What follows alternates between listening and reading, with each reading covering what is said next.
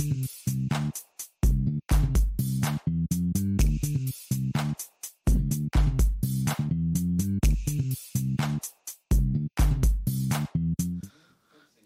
Boa noite, galera. Tá começando mais um Pode Tudo, só não pode o quê, Marcelo? Só não pode deixar de ir lá no nosso canal no YouTube e assistir o último podcast com o Krigner, que já está liberado, caso você tenha esteja em pecado nesse nível de não ter acompanhado ainda, por favor, é o mínimo que você pode fazer, não é isso, É Guilherme? isso aí, galera. E a gente tá muito animado hoje. O hype está alto, A ok? gente já tá daquele O- jeito, né? A gente já tá fazendo um podcast antes de começar o podcast, É. né? Assim, quem tava aqui ouviu, quem não agora é a vez de vocês também. A gente já recebeu um pouco aqui, agora é um pouco da vez da galera, né, É mano? isso aí, então, pessoal. Que rufem os tambores. Por favor, Nessa noite, o grande. aplauda aí o da sua grande casa. Valdir. Pastor Valdir, o Valdirzão, o brabo, o monstro. Aplaude aí, galera. Faz efeito sonoro. Vai, né? Gostou do do efeito Gugu. especial lá semana Ó, passada? eu vou te combinar igual o programa do Gugu. A gente faz, levanta a plaquinha e faz... Uh, Ah, galera. A gente percebeu que ele não assistiu semana passada, né? É... Tô em pecado, então. Aê, galera! Meu Deus. Mas, Aldir, dá um Fala, salve Valdir. aí, dá um oizão pra galera. Meu Deus, que honra. Boa noite, gente. Graça e paz, que alegria, realmente muito grande poder estar aqui, né? Eu cheguei aqui já falando, né? Exposto a essa juventude aqui, a, a essa igreja da atualidade que certamente vai romper limites e vai conquistar muito mais do que a gente já conquistou. Prazer muito grande estar com vocês aqui. Meu Deus do céu, que honra, que privilégio. Antes da gente partir pros, pras próximas partes aqui do nosso podcast, só lembrando, siga a gente lá no Instagram. Né? Lembrando que quando a gente chegar a mil seguidores, todos os apresentadores vão deixar só aquele bigodinho manhoso, coisa bonita. Então sigam lá, sigam cada um de nós aqui, Valdirzão lá no Insta também, tá, gente? Por favor. E, como é um. Valdirzão, como é um, uma tradição nossa, você vai entrar pra essa família Pode Tudo Lover. Ô! Salve pra você aqui. Meu Deus do céu. É sua, de Poxa presente. vida, ó, legal demais. Ó, alô, Trindarte, arrasta pra Pronto. cima, menina. Aí a divulgação. Obrigado, Agora você gente. tá integrado na Isso aqui eu família. vou ter que levar comigo no chamado, né? Eita, meu Deus. É. Pouca gente tem essa aí na estante, tá? Esquece. Pouca gente tem essa aí na estante. Que privilégio, Valdir. Que privilégio nosso, de Eu verdade. sabendo que você tem um presente pra gente também. Ficamos sabendo. Tenho, tenho um presente Porque também já- pra vocês aqui. Na verdade, é um presente e, e um ato profético, né? Tá Meu- aqui, ó. Tá parecendo mais pedido de casamento, né? Que- então. Chega com uma caixinha assim, mas na verdade, é, esse presente aqui. é, eu quero dar, né, pro Pode Tudo, quero dar para a equipe, quero dar para todos os jovens da comunidade cristã de Ribeirão Preto e, e quero lançar uma palavra profética sobre a vida de vocês. Bom, recebe aqui esse, Meu Deus do esse céu. presente, dá uma olhadinha o que, que é aí, aí eu vou, eu vou precisar É. de algumas horas para falar sobre esse presente, né? Mano, cuidado aí pra abrir isso aí, Pronto. mano, na moral. Guilherme, pelo amor de Deus. Não, momento. Não, ele abriu uma caixinha de aliança porque ele pediu a, a esposa dele em casamento e namoro. medo de pôr força. Qual que, qual que é o lado de abrir? Essa- é o lado certo, é só, é só o lado. Eu sou, eu sou meio... Ah, não, é desse lado aqui, ó. Pronto. Ah, de- não, cadê? Dá- Tem como chegar no close aqui? Dá um zoom. Aqui, ó, por favor. Gente, mano, eu senti o peso, tá? Não dá o zoom, chega a moeda. Tá focando em mim. Ó lá. Aí, tá me tampando, galera. Vocês não vão. Ah, uh. Quem quiser ver aí, ó, faz força mesmo. Tô enxergando igual eu sem óculos. Não, Põe mais longe, Vini. esse é o pode tudo. Só não pode falar que não tá enxergando o presente, tá? Rafa, vem cá, Rafa. Só não pode ficar fora de foco. Ó, trocamos de câmera. Agora a gente foca esse aí. Deu a mesma. Aê! Quem, quem sabe faz ao vivo, gente. É isso aí, olha lá. Rapaziada, olha isso, hein? Isso não é só pra gente, é pra... Agora talvez seja mais fácil tirar ela também, viu? Tira ela daí, pega. porque Pode, claro.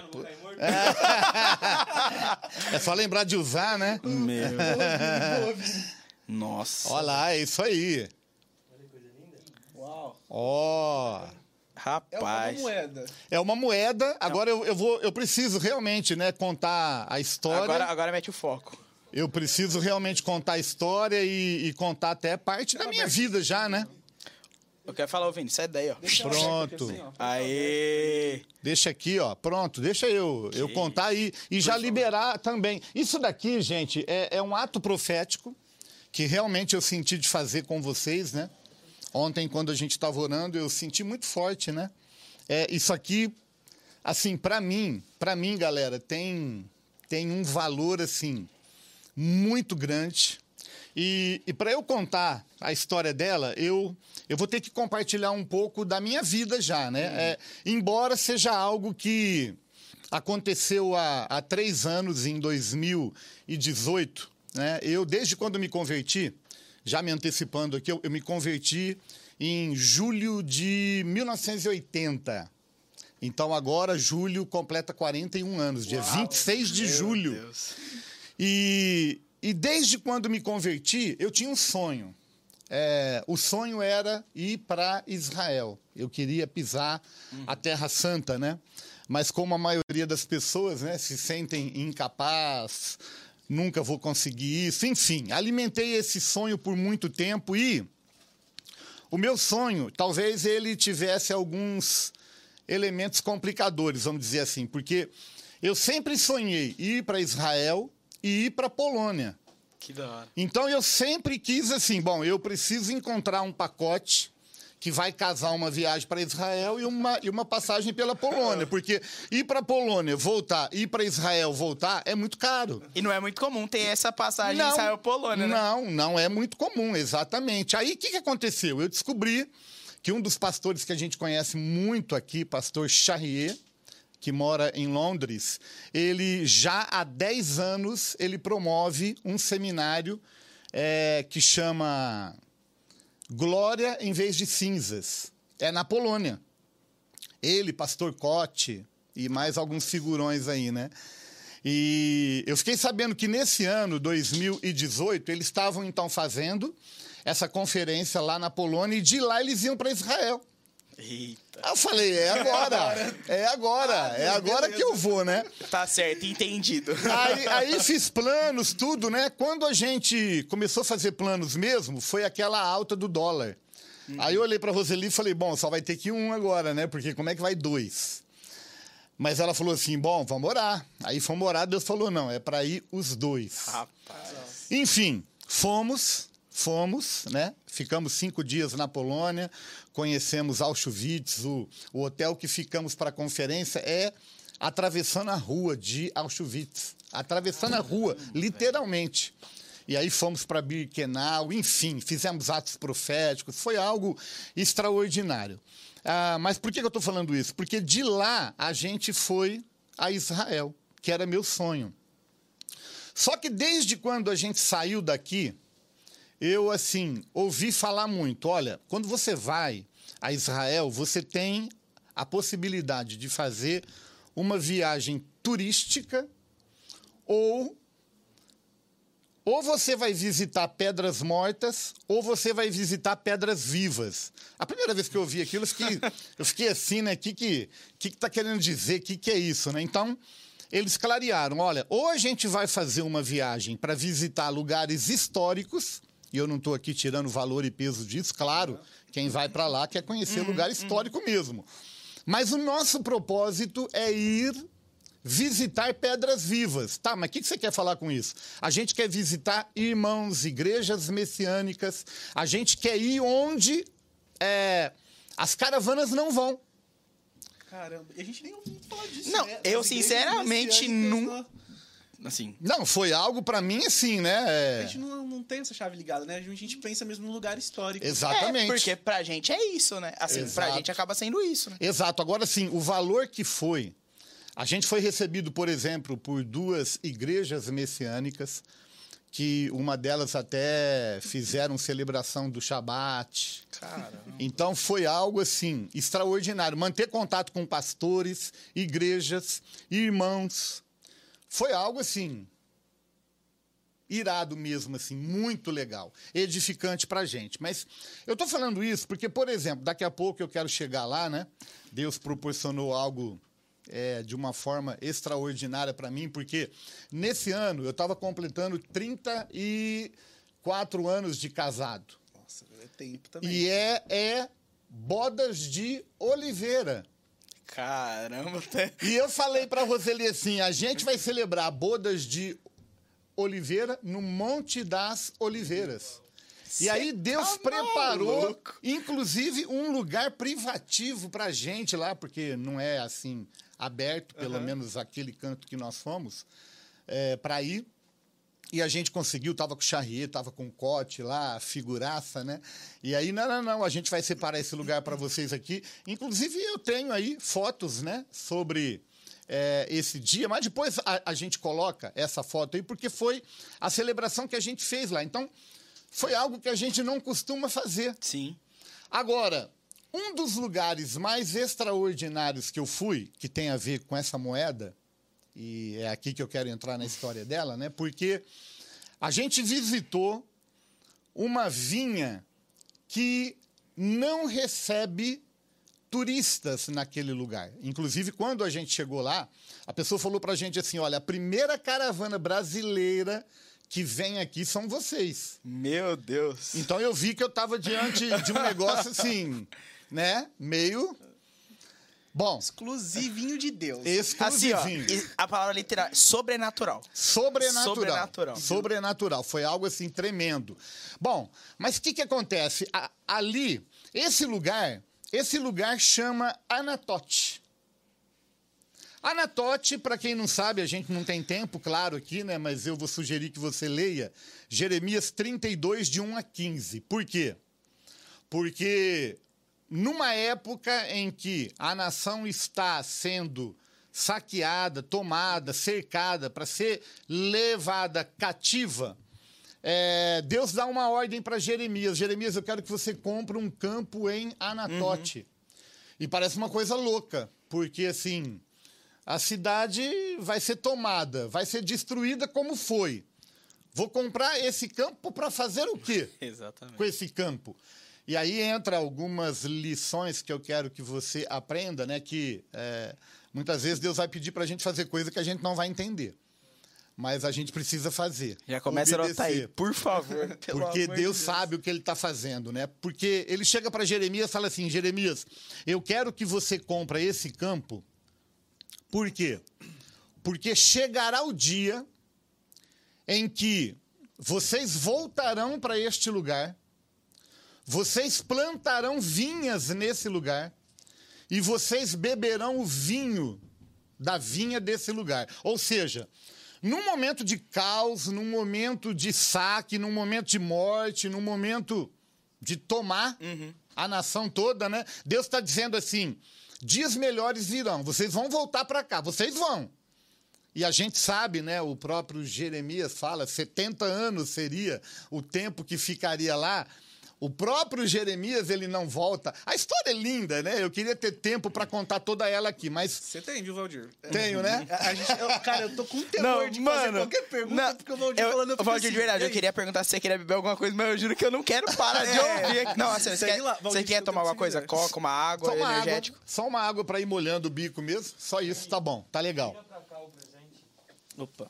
Legal. Meu Deus Olha aqui, céu. mas continuando a história então, veja bem, Deus disse: compre esse terreno porque vocês vão voltar para cá e vocês vão plantar vinhas. Ora, falar isso nessa época era uma loucura, loucura. porque o próprio Jeremias falou: a gente vai, vai ficar 70 anos. Ah, mas se eu vou ficar 70 anos, quer dizer que a gente vai voltar, não vai ser eu, vai ser outro. Historicamente falando, a gente vai descobrir que 130 pessoas, mais ou menos, voltam das que foram. É, E o interessante é que, bom, o que, que acontece? Essa vinha onde a gente estava, obrigado. Você quer uma coca? Um- uma- quer dizer, um refrigerante de cola? Quer um refrigerante de cola? Ou você quer um energético? Cara, eu quero só ouvir agora. Ah, tá eu bom, tô, desculpa. tô com temor de beber. E aí? Essa, essa vinha onde a gente estava, a gente não teve tempo de visitar, mas nós vamos colocar aí o endereço de um vídeo que eu quero. é, eu quero realmente motivar você a ver esse vídeo. É um vídeo de 30 minutos que conta a história toda. E você vai ver nessa vinha uma caverna que agora, em 1967, esse terreno foi comprado pela família que hoje cuida, e eles encontraram a caverna, essa caverna. A gente chegou lá, era tarde, já era acho que três, quatro horas da tarde, não ia dar para ir na caverna. Eu fiquei doido para ver, mas eu vi ela no filme e já me contentei. Porque quando entraram na caverna, eles descobriram que a caverna era um lagar. Inclusive tem lá, até hoje, o lugar onde pisa as uvas, onde escorre o vinho. E o que é mais interessante é que foi achada essa moeda. Essa moeda então é uma moeda real. É, veja bem, essa aqui é uma réplica, claro, Ah. né? Essa daqui, mas uma moeda igualzinha a essa daqui, porque na verdade essa réplica, ela foi feita para todo mundo que visita a vinha hoje. Então quando você visita, você vai provar do vinho e você recebe essa moeda como presente. E é o lugar. É o lugar onde é Anatote. Mano. Porque olha que interessante, essa moeda ela está datada do ano de 580, 590 antes de Cristo, que foi exatamente o período do exílio babilônico. O exílio babilônico aconteceu em 609 Eu vou embora. antes de Cristo, foi até 586 e essa moeda foi encontrada, ou seja, existe uma comprovação de que aquele lugar é exatamente um lugar que era uma vinha e que hoje voltou a ser uma vinha. E o que me deixou mais impressionado é que quando eu sentei na mesa, eu peguei a taça de vinho e eu disse assim: eu estou bebendo o vinho da promessa. Uau! Velho, eu vou Porque de- Deus disse assim: vocês vão voltar, vocês vão plantar vinhas aqui, vocês vão produzir vinhos e vocês vão beber. Eu falei, cara, eu tô bebendo, eu tô bebendo fruto que Jeremias falou que eu ia beber. Meu Deus. Eu vou, Cara! eu, eu vou explodir. Eu- Isso é maluco. Então veja bem, por que, que eu tô dando essa moeda para vocês aqui e quero profetizar sobre a vida de cada um de vocês. Anatote, para quem não sabe, significa resposta às orações. Esse é o significado literal de Anatote, a terra Anatote. E eu quero profetizar que você, você, cada um de vocês, jovens, ovelhas que estão debaixo do nosso manto profético, cada um de vocês são resposta de orações a essa geração. Amém. Então veja bem, pode tudo? Pode se preparar. Porque vocês vão fazer diferença nessa geração. Yes. Vocês serão resposta e vocês serão cumprimento de promessas. Amém. Então veja bem, recentemente eu trouxe uma palavra aqui na igreja e eu creio nisso mesmo, que nos últimos dias o Espírito seria derramado em plenitude, como nunca foi. Isso foi uma promessa que foi feita. Vocês serão o cumprimento dessa promessa. Amém. Vocês serão resposta de gerações que vieram antes de vocês, e eu quero que essa, essa, e- este é, presente, né, o sinal, seja realmente um sinal profético para a sua vida, para a vida de cada um de Yes. vocês. Então, Pode tudo, se preparem, porque vocês vão alçar voos muito Yes. mais altos, vocês vão conquistar, vão pisar. Eu tenho falado que vamos pisar todos os continentes da Terra. Então se preparem, eu quero liberar essa palavra e quero selar esse momento profeticamente. Isso vai ficar guardado aqui para vocês. Eu não sei agora se vocês se viram, né? Quem vai ficar, né? Porque eu sei que é uma equipe, né? Isso aqui depende de uma equipe, claro. Eu sei que tem um pastor que acompanha mais de perto, cobre, mas isso daqui, a sensação que eu tenho é aquele troféu, né? Que a gente recebe num campeonato. É da equipe, né? Podcast vai ficar onde aí, ó. Vamos trazer ele pra ficar aí. Pronto, é um sinal Boa. profético. Eu Boa. creio Meu que é um Deus sinal profético mesmo.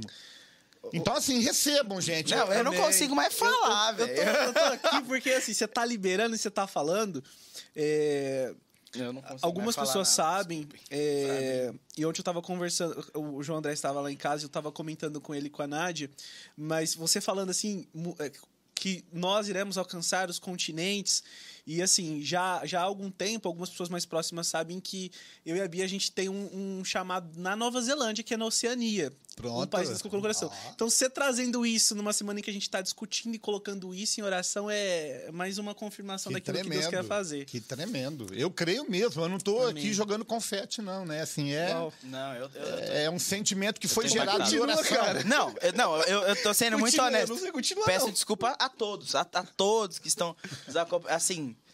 Véi, dá moral, velho. Valdir, aproveitando, deixa eu te perguntar um negócio.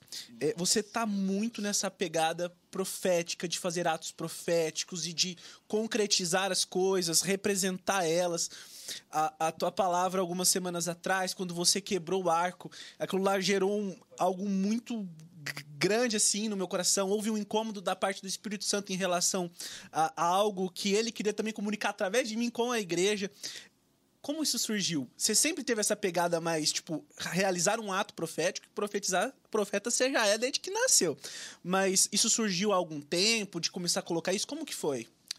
Cara, eu lembro do primeiro ato profético que eu fiz. Eu não me lembro, para te falar a verdade, como foi que surgiu. Claro que, a- a- assim, nada nasce na gente, né? A gente é uma, a gente é uma sequência, né? E certamente eu, eu recebi isso, né? Eu não me lembro realmente. Eu me lembro de um dia que a gente estava num congresso e a gente estava num congresso de pastores, pastor Ari, Danilo, a pastorada toda da, da alta aí, né? E eu estava relativamente no começo.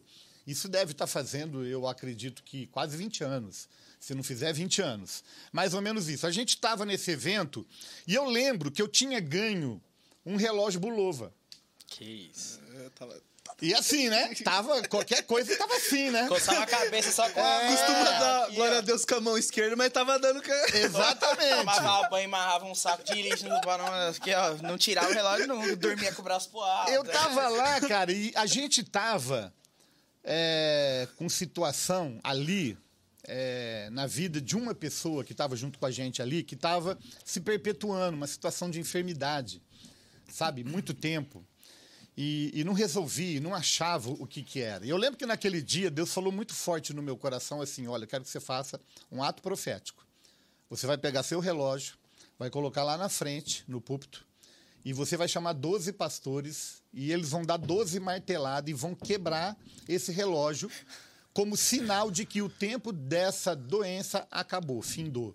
Caramba, velho. Eu falei, mas tinha que ser o meu Bulova? Qualquer Não podia ser outro, não. Você bateu o olho assim no pastor do dele, viu um Cássio e falou: "Ô, Deus, e o Cássio aqui? esse aqui. Mas eu falei, não, Deus pediu, né? Só que era algo muito novo. Eu não lembro que já tinha falado sobre essa questão de ato profético. Aí o que, que eu fiz? Chamei o pastor Ari, o Danilo, o Edmilson, chamei eles e falei: olha, Deus mandou fazer isso, agora vocês julguem, né? Porque eu não, eu não sei. É um ato profético. Eu estou materializando algo que Deus falou comigo. E eles fizeram lá, a reunião deles lá, da cúpula, das autoridades máximas, e eles falaram: pode fazer. Eu estava com esperança que não podia. Os caras iam Não, falar, não pode melhor não, não. isso aí é da né? Revelações. Mas aí falaram, não, pode fazer. E a gente fez, cara. Botei ali, pegamos 12 pastores, fomos lá, demos 12, 12 martelada. martelada, arrebentou o relógio, acabou com o relógio. E, cara, não passou assim. Eu não vou lembrar com precisão. Claro, eu sou péssimo assim de, de tempo, data, mas assim, cara, não passou 30 dias e aquela situação foi, foi resolvida. Meu Deus. A situação de enfermidade foi completamente restaurada, curada. Foi algo que marcou muito. E aí, eu fiquei conhecido como pastor dos atos proféticos. Porque eu realmente gosto muito, né? Quando, quando, quando você toca nesse assunto, Gui, eu queria falar assim: é, eu entendo que existem dois tipos de atos proféticos que a gente pode fazer, Marcelinho. Eu, eu creio mesmo. Eu creio assim, aquele ato profético que Deus mandou fazer. Então, este, para mim, é inquestionável. O que ele mandou fazer vai acontecer e ponto final, porque ele mandou fazer. E a palavra de Deus está repleta de atos proféticos. Sim, Repleta. Agora, tem atos proféticos que eu posso fazer por fé. É muito sério falar isso para que quem está nos ouvindo, por exemplo, não confunda as coisas a ponto de falar assim: poxa vida, eu fiz um ato profético e não aconteceu. Mas pera um pouquinho, foi Deus que mandou né, você fazer ou foi você que fez por fé? Porque muitas vezes eu posso falar assim, olha, eu vou tirar meu passaporte e pela fé eu vou viajar no próximo ano para Israel. Ok, você está fazendo por fé. Deus não mandou você fazer. Mas você fez por fé. Você pode ir e pode não ir. Sim. O ano que vem, pode ir daqui dois anos, daqui três anos. Mas é um ato profético. Então, é importante falar isso para que as pessoas entendam que existem esses dois tipos de atos proféticos. Eu, eu, eu não me lembro, é, com sinceridade, eu não me lembro de atos proféticos que eu tenha feito por fé. A maioria dos atos proféticos que eu fiz foi Ouvindo foram gerados assim, em oração. Esse dia mesmo que você falou, eu não estava nem na escala para estar no culto aqui. Eu não estava preparado para estar aqui. Mas naquele domingo, eu acordei e Deus falou desse ato profético. Eu falei, bom, mas tá bom, mas como é que a gente vai fazer isso?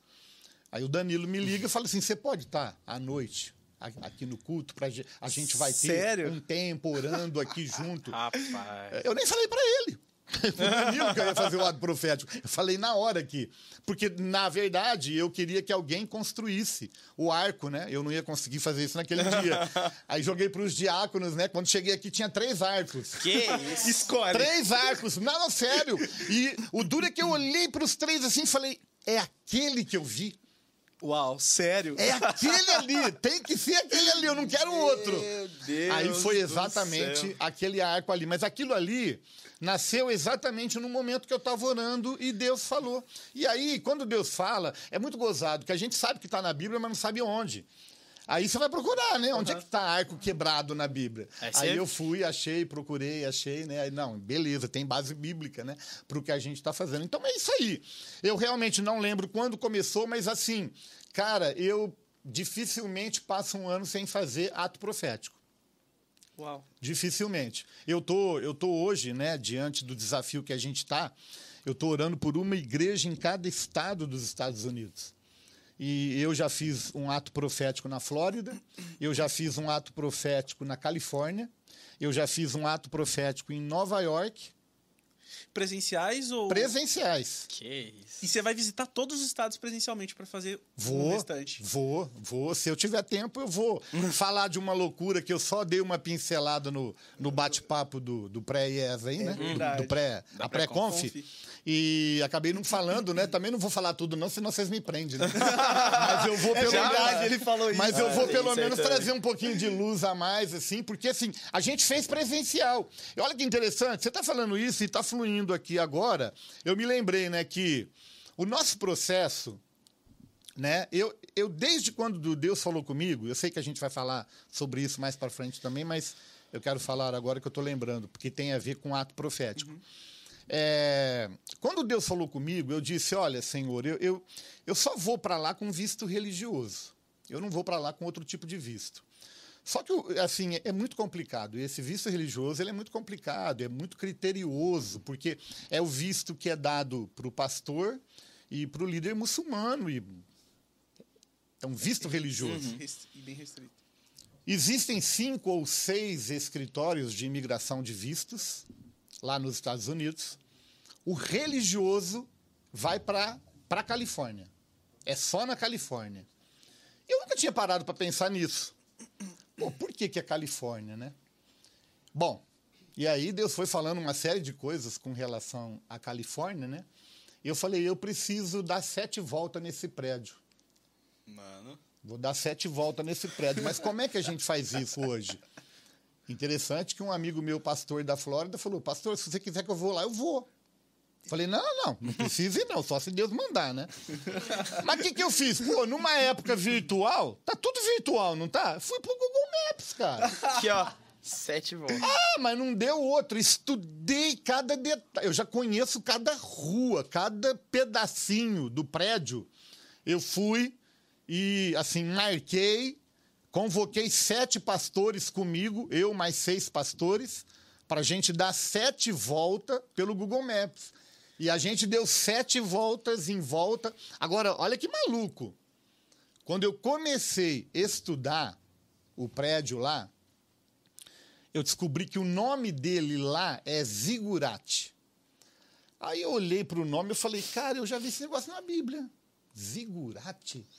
Mas não tá, não. Não sei o que é isso aí, não. Aí, aí fui pesquisar. O que, que eu descobri? É a Torre de Babel. Uma estrutura. É o nome da Torre de Babel. É uma estrutura escalonada, uma Sim. pirâmide escalonada. E o prédio é uma pirâmide escalonada.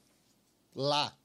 E aí Deus foi trazendo uma série de outros detalhes que estavam trazendo entrave no processo e que a gente foi fazendo ato profético e, e fomos níveis trabalhando. espirituais mesmo. Níveis espirituais mesmo. Caramba, Valdir. Então, assim, cara, é, é coisa assim, é coisa surreal. Aí tá louco. É coisa velho. surreal, é E, coisa você- maluca. e e como é que foi essa, quando você chamou os pastores, as- com certeza homens de Deus e de confiança, mas Vamos dar uma volta dar uma na volta Califórnia, os caras já. Aqui, ó. É, aí ele completou, no Google Maps. No Eles Google falaram Maps. Assim, "Ô, como assim no Google Maps? Cara, o pessoal, assim, claro, eu, eu busquei, né? Orei, porque eu queria. Claro, a gente tem uma aliança com todos os pastores que estão debaixo da aliança nossa aqui, né? Mas eu orei, falei, Deus, eu quero aqueles que realmente o Senhor quer que estejam com a gente, né? Inclusive esse pastor da Flórida, que é um amigo meu, né? Que não é da comunidade, mas é uma igreja que a gente cobre, acompanha, tudo. E eu falei, poxa vida, tem alguém de lá que está com uma igreja lá, legalizado lá, eu quero que ele faça isso comigo. Então, assim, quase que tivemos que distribuir senha, porque tinha mais pastores do que realmente o que podia ter, né? Então foi fácil. Conseguimos se- sete, seis pastores, né? Sete comigo e demos as sete voltas. Foi, foi legal, foi demais. Mano, Assim, eu não tá sei se o louco, Marcelinho tem uma pergunta. Não, velho, eu não tenho o que falar, irmão. Ah, eu tô curioso, cara. A, volta que ele deu com o Gui no consulado. Ah, legal, boa. exato. A, a- bom, o Guilherme, né, nosso filho, morou lá, né, três anos, três anos e meio, né, e ele, na verdade, quando ele veio para cá para conhecer a Gabi, né, é, ele estava voltando, aí foi cancelado o visto dele, né, aqui no consulado, ele não podia mais ir para os Estados Unidos. Deixou coisa lá, deixou carro, deixou coisa dele lá, porque não podia voltar, né? Aí ele foi tentando visto, outro visto, turista, né? Várias vezes e não tinha conseguido. Duas vezes, inclusive para a lua de mel. Ele tentou passar né, lá e eles negaram. Falaram: não, Caramba. não, você não vai. Aí ele estava até desanimado, né? Mas era um sonho dele voltar para os Estados Unidos. E aí ele marcou a entrevista de novo, a gente foi com ele, eu fui com ele, e a gente falou assim, olha, nós vamos dar sete voltas no consulado ali, um dia antes. Para quem conhece, o consulado de São Paulo não é esse quarteirão como aqui, que é um quarteirão quadrado, facinho. É, um- é um- é um- é algo lá que deve ter algo em torno de 800 metros. Nossa. É muito longo, não tem quarteirão, é muito grande. Caramba, vou dar oito voltas nesse negócio aqui. Quanto tem? A pé, né? A pé, porque de carro, tudo bem, né? E demos, cara, demos, demos a volta. Quando foi no dia da entrevista, o Guilherme falou assim: não, eu vou dar correndo hoje. As sete voltas. Ele é atleta, né? Não. Então eu falei, então vai, vai lá que eu vou ficar te sustentando A aqui. torcida aqui, Arão, ó. Arão e Ur, eu vou dar uma de Arão aqui, vou te sustentar. E ele foi, cara, ele deu sete voltas, entrou para entrevista e a hora que saiu ele tinha conseguido o visto. Então, assim, são níveis de guerra que às vezes a gente não tem noção do nível de guerra que a gente está, de resistência que a gente tem, principalmente quando se fala de outra nação. Cara, você não faz ideia o nível. Deus já nos mostrou os gigantes que a gente vai ter que enfrentar lá. Três. Deus já deu nome para cada um deles. Você não faz ideia o nível de guerra que a gente vive aqui já. Aqui já, níveis de guerra espiritual que tem tudo a ver com esses gigantes que estão fazendo de tudo para nos evitar, para nos barrar no sentido de pisar a terra prometida. Entendeu? Então, assim, tudo que Deus falar de ato profético, eu vou fazer. Você tá fazendo, pra cima. Hoje falando aqui, eu lembrei. é, alguns anos atrás, é, eu queria procurar emprego, arrumar trampo, algo nesse sentido. E já fica a dica, galera. Quem tá querendo algo, o Valdir tá dando a deixa aqui. Nossa, é, irmão, para. cara, profetiza e, e faça atos proféticos em cima daquilo que você. tá- E minha mãe falou assim: pega sua carteira de trabalho. É. Peguei minha carteira de trabalho, ela falou: agora você vai colocar aí o salário que você quer ganhar é, na, na carteira, e na parte de salário mesmo. E aí o Valdir falando, eu, eu acabei de. Acho que o Espírito Santo talvez lembrou, é o, o salário que eu tenho hoje, é o Que salário louco. que eu coloquei lá, cara. Que Não é demais? Cara, é. Você é maluco. Ô, Valdir, Cara, e, e é assim, louco. O Tchotchô hoje tá lá. Salve, Tchotchô, saudade sua. A lenda. É, Tchotchôzeira. é, o Gui já, já morou lá também e você já visitou. Quando que os Estados Unidos nasceu no seu coração?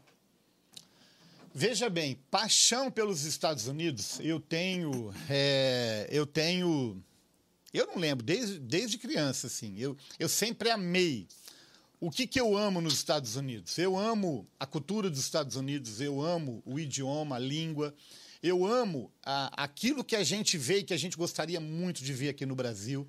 E a gente não vê ainda, infelizmente, a gente vai ver Amém. mas a gente ainda não vê. Lá, por exemplo, o respeito ao ser humano, o direito que você tem, o patriotismo que você tem, a segurança que você tem, é algo assim. Cara, quando você visita lá, você, você não quer voltar mais. Então, a paixão pela cultura, pelo país, por tudo, eu tenho faz muito tempo. Agora, veja bem, olha que interessante. Eu nunca, na minha vida, eu orei ou pedi para Deus me enviar para os Estados Unidos. Nunca. Inclusive, esse, para mim, foi um dos sinais de que era Deus falando comigo. Porque quando Deus falou comigo, é, foi dia 14 de março de 2018, foi no dia.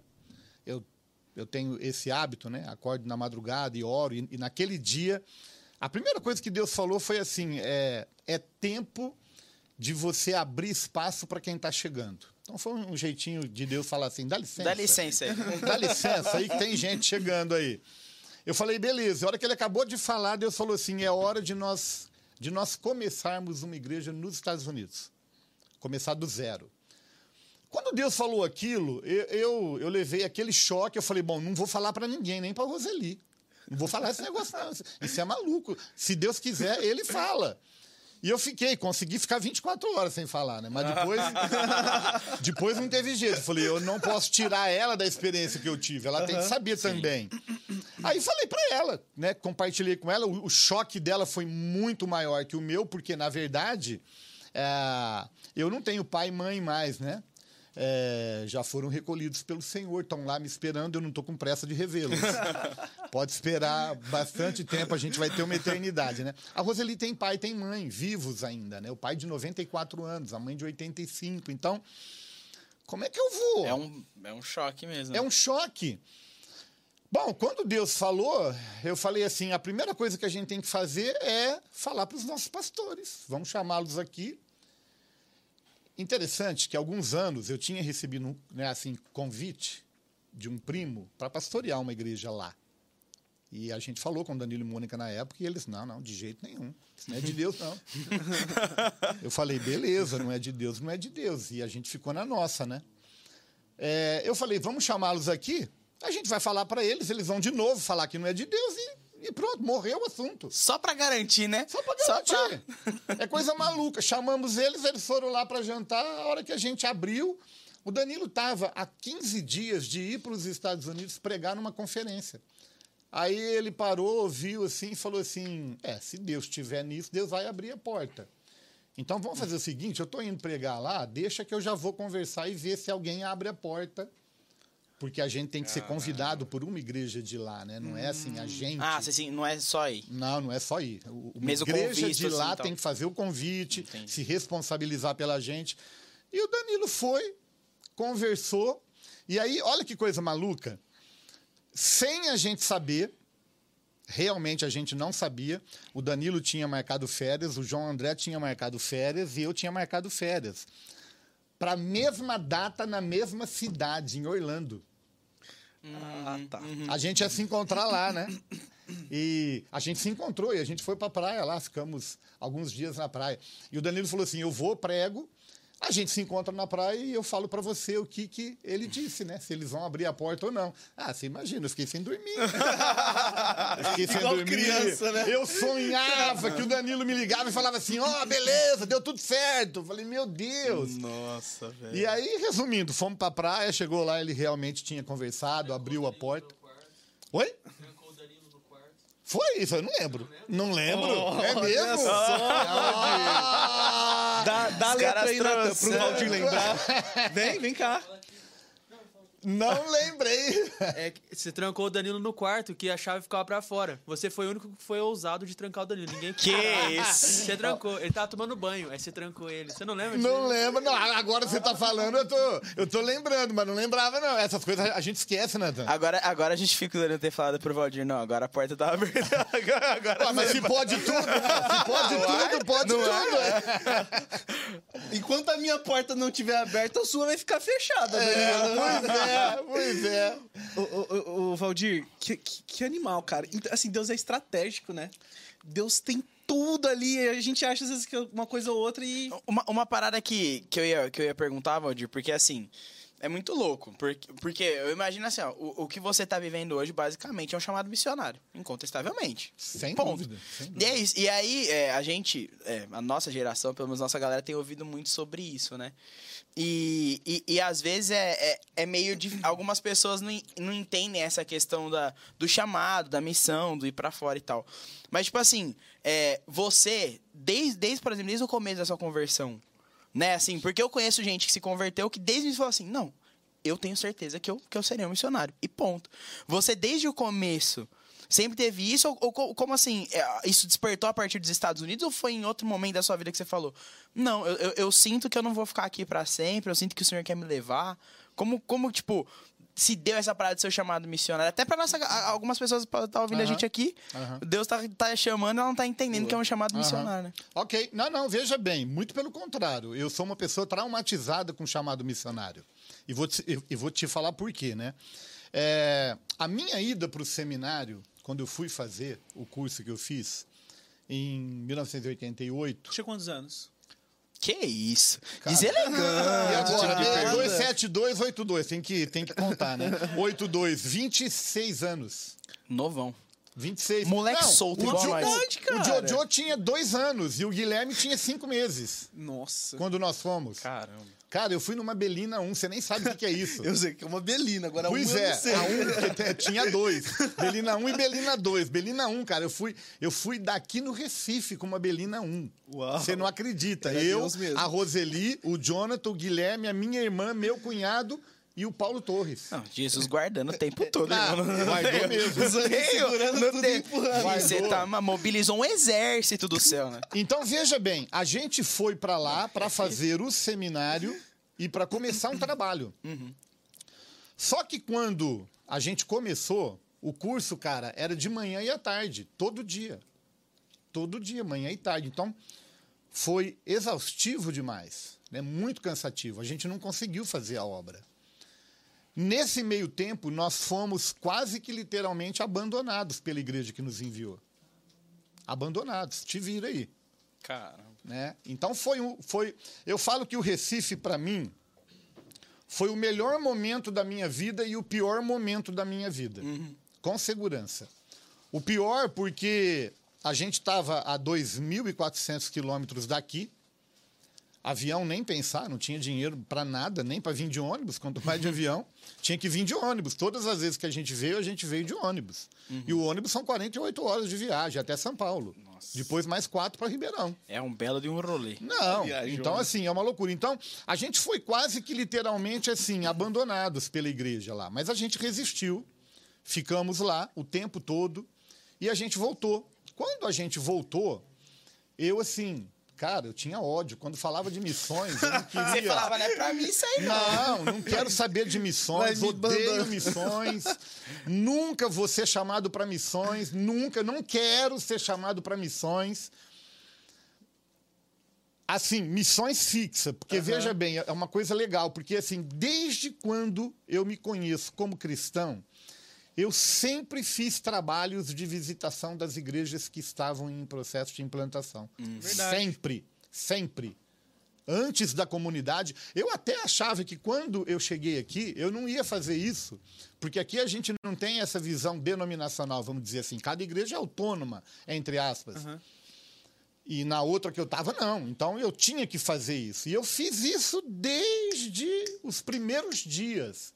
Agora, ficar, nunca, não quero. Quando eu vim para a comunidade, bom, a coisa foi se desenrolando de uma tal forma que eu falei assim: agora eu vou morrer aqui, principalmente agora, pô. Quando Deus falou comigo para sair daqui, eu tinha 57 anos, gente.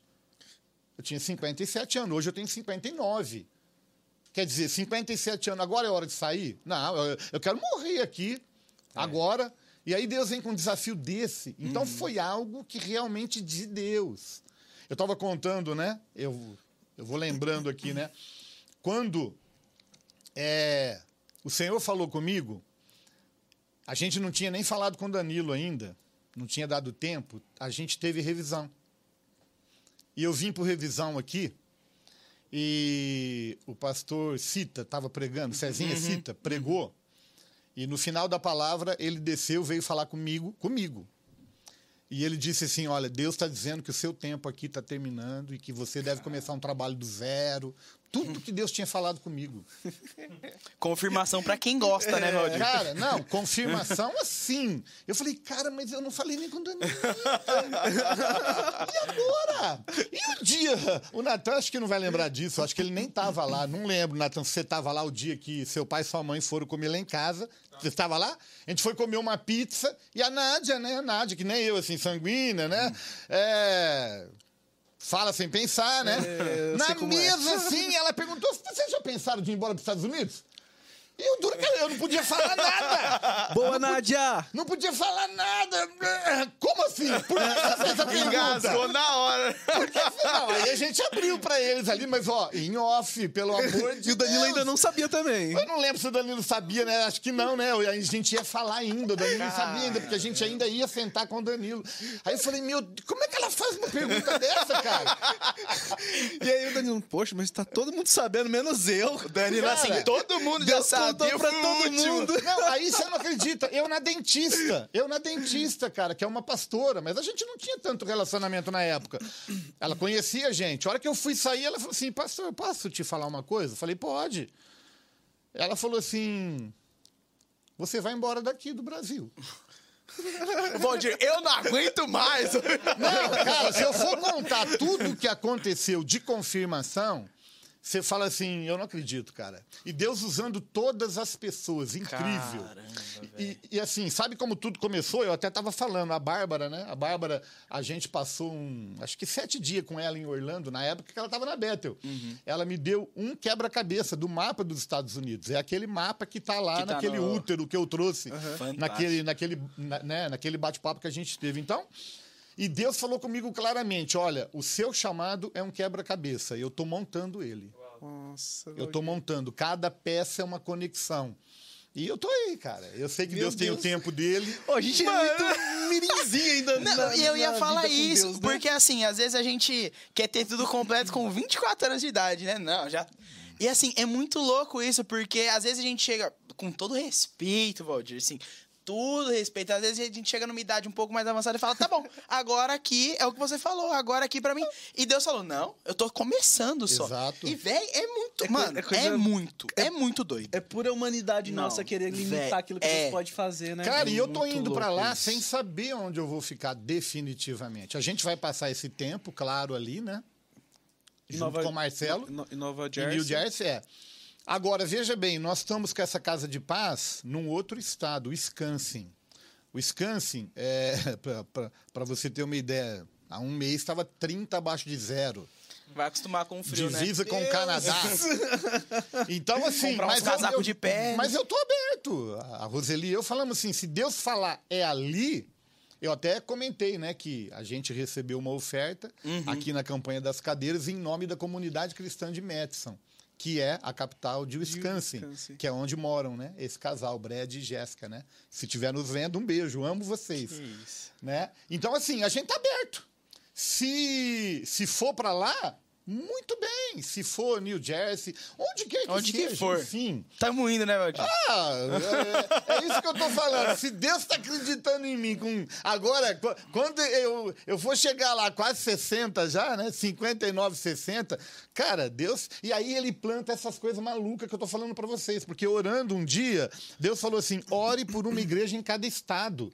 Eu falei, Deus, mas a gente não tem isso nem no Brasil. Faz 30 anos que a gente tem igreja aqui, a gente não tem isso nem aqui. Como é que eu vou orar? E assim, o dobro de estado. É. 50 estados. Eu- olha, que, olha que lição. É, às vezes a gente acaba se prendendo e quer enxergar aquilo que Deus quer fazer através da nossa vida, vem da reta final. Mas você tá. Claro que você tem as confirmações de Deus, mas ainda assim. É um passo de ousadia muito grande, porque você sabe onde você vai começar, mas aonde você vai terminar e o que Deus quer fazer com você lá, você não sabe. Nem ideia. Eu tenho pela fé. eu tenho pela fé, porque as coisas que Deus foi falando, eu fui colocando lá no meu útero, né? Pra quem não sabe, né? Dá uma olhadinha na, lá na- naquele bate-papo lá, né? fantástico. Do YesConf, que você vai ver. Eu, eu, eu fiz um útero, eu fiz um painel, na verdade, né? Que é, é mais ou menos isso aqui. Eu trouxe isso daqui porque é um caderno. Aqui, ó, é um caderno. ó. Pra você ter uma ideia, olha aqui, ó. A primeira anotação minha, dia 14 de março de 2018. E aí, todo dia eu tenho uma anotação, porque eu oro Sobre o teu chamado? sobre meu chamado. Nossa. De- Deus vai falando, Deus vai falando e eu vou anotando tudo aqui. Então, em cima do que ele falou, ele disse: Olha, eu vou estabelecer uma igreja assim. O que, que eu fiz? Procurei, né? a- aquelas que eu vi, eu procurei. Essa daqui, já botei ela no painel, tá ali, tô orando por ela. Isso aí pode virar um livro, né, Valdir? Pode, cara, pode, poder pode, eu só não sei como, sabe? O, Na, o Natan até tá não sei. desesperado ali apontando pra mim, porque perguntaram se você pensa em escrever algum livro, Ah, é? Valdir. Cara, eu sinceramente, eu me, assim, eu não deveria falar isso, né? Mas eu acho uma pessoa assim completamente desqualificada. Eu não. eu não- eu- Gente, eu tô indo embora, tá? eu Não, é sério, eu- eu tô indo embora. não- Eu não, dou conta de escrever um livro. Eu até comecei, cara. Eu comecei a escrever. Eu tenho assim alguns capítulos, né? Cara, mas eu sou péssimo para escrever, cara. Eu, se deixar, eu coloco assim, é um parágrafo só. Do jeitinho que começa, acaba, entendeu? Então, assim, eu, eu não sei, cara, eu não sei. Se, tomou se aqui, foi tipo, um milagre. Eu tô aqui, agora eu vou falar, eu tava só pensando. Com filtro, Vini. eu tava aqui assim. Vai olhando nossa, pra ele, Vinícius. Podia ter alguém mais inteligente no meu lugar pra conversar com o Valdir. e ele fala que ele é desqualificado. eu tô Cara, fazendo- não, eu sério mesmo, cara. aqui. Sério mesmo. Eu falo assim, cara, eu não. Mas assim. Ó, Valdir, eu não, eu, não, eu não sei como são as anotações aí, mas eh, talvez isso possa ser um algo que vá, que vá contar a história de uma pessoa que já avançada ministerialmente eh, começou algo do zero a partir de, de- de confiar em Deus no que ele pode fazer. Essas anotações vão ser importantes para alguma coisa um dia. Eu sinto isso no meu espírito. Mas vamos, vamos perguntar do O livro vai chamar Cada Casa Uma Casa de Oração, Valdir. Ô! Eu tenho certeza. Esquece. Bom, essa Pode aí é uma das coisas que Deus tem falado muito, Pode né? escrever. Cada casa uma, uma casa, de oração. Vai chamar, você vai É, ver. e quando você, assim, você, falou que fez o seminário e tudo mais, mas como que foi sua moça? Quando você era da nossa, Bem, na nossa cidade você já estava fazendo seminário, nós tá ruim, nós, nós tá ruim aqui. Mas quando você, tipo, sei lá, na sua juventude, assim, do- dos seus 18 anos, Valdirzão meninão, ele É. quer dizer, ele não quer falar desse jeito, mas é... um brotinho ali, É, gatão, como é que era, Valdir? Como que foi? Cara, não, você acredita que sim, a, a minha conversão, eu, eu me converti quando eu fiz 18 anos. Ó, perto É, de mim. No até. ano que você fez Eu, 18. eu era um cara assim, eu, eu tinha sonho assim de um jovem sem Cristo, que eu era doido, né? Vou falar assim, vou fazer 18 anos, vou tirar a carta. Naquela época era a época do, dos fuscões pretos. assim. Era outro rolê, Ah, né? vou, vou tirar a carta e vou pegar o carro e vou encher de garota e, e vamos dançar. E, gente, e- eu, eu, eu já Esse promo- Vamos Dançar foi excelente. Assim, ó, pra mim foi excepcional. Excepcional. Não é da época de vocês, mas eu tenho certeza que tem pastor que vai lembrar aí, viu? Porque na época tinha boates famosas aqui na cidade, skate, chatanuga. Eu frequentava todas elas.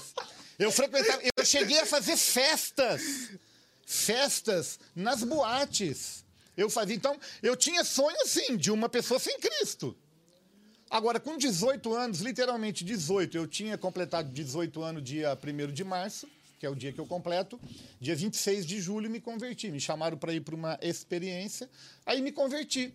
A minha conversão, ela foi radical. Eu me converti a Cristo, assim, da noite para o dia. Em qual igreja? Na época foi na renovação carismática católica. Aqui eu quero até falar mais sobre isso, porque eu não sei se agride, né? A teologia, a convicção tua, mas, cara, é, essa época de 1980, aliás, muitos pastores que eu conheço de muitas igrejas hoje no Brasil todo são fruto da renovação carismática católica. Eu, eu- eu já vi bastante o Tony falando sobre isso. Muito, muito, assim. É bastante. O próprio, o próprio Antônio, enfim. É, o, o Antônio até lembrou agora, né, naquele bate-papo, que a gente se converteu no mesmo dia. O Antônio, eu e o Danilo. Não na renovação carismática, mas no mesmo dia, 26 de julho de 80. Caramba, Sério? que da hora. E assim, Deus montando esse quebra-cabeça, porque a gente não se conhecia. Eu, eu também não conhecia o Antônio. Nem sabia quem era o Antônio. E a gente se encontrou aqui. Então, assim, Deus, ele é perfeito, né? Mas, assim, a minha conversão, ela foi radical, cara. Eu fui convidado para participar de um seminário, de um fim de semana, que eu posso te dizer com segurança, assim, é um encontro com Deus. Era promovido. E eu fui. E assim, foram três dias, sexta, sábado, domingo, me converti, voltei convertido. E aí, cara, a minha juventude, ela foi vivida assim, em Deus, o tempo todo, porque ali eu já eu queria mergulhar, assim, tanto que eu me converti, a primeira coisa que eu fiz, comprei um violão e uma Bíblia. E fui para casa e falei, eu vou tocar, vou cantar e vou ler a Bíblia. E eu lembro direitinho, meu pai falou assim ainda, o dia que eu cheguei, meu pai falou assim, se você for seguir esse caminho, eu quero que você saia de casa. Eu não te quero em casa. Eu fiz a mala e vazei. Desculpa aí, gente, viu? Quem, quem não Eu fiquei, sabia disso, eu fiquei, mas, assim, sabia, eu fiquei atônito. eu vazei. Eu falei, não, se o senhor não me quer aqui, eu tô indo embora. Mas a minha decisão Porque ele era Cristo, católico. Nós éramos espírita, né? Meu avô Ah. tinha centro, mesa branca. A gente cresceu nesse meio. Tá. Então ele disse, eu não te quero nesse caminho. Se for, você vai sair de casa. Eu saí. Fui para minha irmã, sabia que ela me aceitava lá, né? Fui lá, fiquei três dias. Depois de três dias, ele foi lá me buscar. Aí falou, não, não, não, volta para casa, eu quero você lá. E aí nosso desafio foi que ele se convertesse. Eles se Caramba. convertessem, né? Meu pai, minha mãe, a minha irmã. Então, assim, a minha conversão, ela foi radical. Parece que não, mas eu tocava violão, viu? eu aprendi, eu, eu aprendi. já. Eu Vini, aprendi a tocar violão. né? Tocar assim, né? Dó, ré, mi, fá, aquela coisinha assim, bobinha, né? Eu, eu, eu, assim, conseguia, mas essas coisas assim, bemol, essas coisas assim, eu não manjo nada. Valdir, nem a gente. Tem gente até hoje. Essa, galera. E aí Deus te, mas Deus te levantou pro lance da palavra mesmo, né? Foi palavra. Tanto Mas você que- tentou louvor? Você cantava? Não, tentou- não, não. é. Eu, assim, cantava nos grupos, né? Porque, veja bem, esse negócio de célula é desde aquela época. Grupo caseiro. Eu tenho, é- era célula mesmo. Era Lá- célula? lá- é, exatamente. Nessa igreja que eu fiz parte, porque, veja bem, eu me converti na renovação carismática, não terminei de falar isso, né? Eu fiquei seis meses lá. A gente tinha, né, as- a, a reunião nossa era, era sábado à noite, lá na Santo Antônio. E a gente ia todo sábado, tava lá, né? Mas seis meses e lendo a Bíblia, cara, não tem jeito. Como é que faz com a idolatria? Como é que faz com um monte de coisa? Aí fomos conversar com o padre, o padre falou assim: não, vocês estão certos. Ah, mas se a gente tá certo, verdade. Ah, vocês se estão a gente tá certos aí. certo, temos. Aí fomos embora. Saímos, encontramos um pastor que na época, cara, na época, sim, cuidou da gente demais, nos formou. E nós, na época, fundamos a Igreja Metodista Renovada, que até hoje existe aqui. Aliás, eu devo muito né, do que eu sou é, ao Bispo Inaldo. Né? Vocês não conhecem, mas Bispo Inaldo me formou. é, o dia que eu entreguei minha vida para Jesus, na segunda-feira, ele estava lá em casa, com um livretinho né, para dizer: você é um homem de fé, você tem futuro. Então, assim, devo muito a ele. Até hoje ele tem.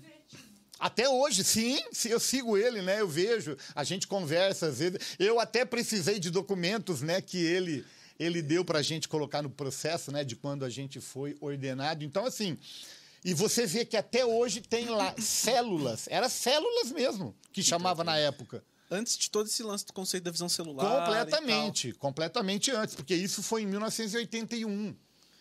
Nossa. 81, cara. Fa- Tá fazendo 40 anos agora, esse ano. Então, Sim. é muito tempo. Já falava em célula, discipulado. Tem livro dele que chama Discipulado. Rapaz. Bispo Inaldo, ele é aqui de Ribeirão Preto. Bispinaldo. Quantos Ele, anos ele, é do Recife, na verdade, é de Pernambuco. E ele tem a, a, igreja, igreja aqui, aqui, até hoje. A metodista. É. Metodista renovada. E, assim, há- algum, algum tempo atrás, mas você pode me corrigir se eu estiver errado, mas eu vi que tipo assim, você teve um período que você visitava algumas outras dominações para entender sobre a igreja e tudo mais. Você chegou a fazer algum circuito assim ou não? Tipo, você já visi- visitou uma igreja luterana, teve umas coisas assim, não teve? Eu visitei quando eu fazia lá seminário, no No Recife, seminário. né? Tinha uma igreja muito famosa lá, né? É, que eu visitava para conhecer, mas só, só para conhecer, Só conhecer mesmo. Só curiosidade. Legal. E, e- e- nessa parada aí, tudo bem. O Valdirzão se converteu, pá. Graças a Deus. Não, assim, Deus foi bom demais com a É. gente. E, e, e quando você começou a ter mais ou menos essa, essa noção do seu chamado, tipo assim, de entender da questão, não, eu- é um pastoral, um ministério de ensino, né, ligado com a teologia e tudo mais, demorou muito ou, tipo assim, logo de cara você, não, entendi de Deus isso? Não, veja bem, por causa desse trabalho de discipulado que a gente tinha, é, a gente já se envolveu com o ministério imediatamente. Para você ter uma ideia, a gente recebia estudos bíblicos domingo de manhã. Uhum. A gente tinha nosso núcleo é, lá na rua Constituição, Vila Tibério, quase esquina com a Via do Café. É, a gente recebia de manhã, à tarde, todo domingo à tarde, a gente estava no Quintino Face 2. Era tudo terra na época, não tinha asfalto aquele pedaço. Tudo terra, terra, terra, terra. A gente batia de porta em porta, oferecendo estudo bíblico. Eu tinha acabado de receber de manhã, eu ia dar à tarde. Eu raciocinava assim, pô, o cara não vai ter uma pergunta que eu não vou saber responder, porque eu, eu acabei de ter, ele não teve, então Boa! eu vou. Somou ali na cara. E eu fui. Agora veja bem, você batia meia dúzia, não, não quero não, domingo à tarde, você tá maluco, cara, mas muitos abriram. Que da hora. E, e a gente e a gente começou nessa pegada aí de discipulado, de célula. A igreja investiu muito na gente. Por isso que eu falo, devo muito ao Bispo Inaldo, porque, veja bem, olha que interessante. Eu me converti no dia 26 de julho de 80. Em março de 81 eu batizei. Dia 1 de março, aniversário meu. Que da Eu batizei. É, em 84, casei. Em 87, eu fui ordenado pastor. Lá na Metodista. Em 87. Em sete anos. eu quero falar sete anos. Em sete anos. E em 88 eu fui para o seminário, porque eu tinha um sonho. Eu quero fazer um curso de teologia. Eu quero fazer um curso de teologia. E na época, para onde que a gente vai? Não era comum as igrejas neopentecostais, pentecostais, seminário não tinha naquela época. Era só metodista, presbiteriana, batista. E aí eu estava indo para o Recife, um dos melhores que tem lá é o presbiteriano, batista também é excelente, muito bom. Mas fui para o presbiteriano e fui e me formei lá. Nessa época eu já era pastor. É interessante até, é muito gozado é- é- essa história, porque todo mundo que vai para o seminário vai para ser pastor. Aham. As igrejas, elas têm isso, né? Se Uma você- preparação, né? É uma preparação. Se você não passar pelo curso preparatório, você não pode ser pastor. Eu fui, eu já era pastor. Então, por exemplo, muita coisa que os alunos não podiam bater de frente com os professores, Eita. porque se batesse, eles voltavam para casa. Não, não, você, você volta para casa. Vai ser tratado primeiro, para depois se submeter aqui. Eu não tinha isso, porque eu falei, se eu voltar, eu já sou pastor. Então, então eu posso nenhum. soltar umas ali, né? É, então, assim, os embates que eu tive de teologia na época com os professores foi muito grande, porque eu já tinha uma base, eu já era pastor.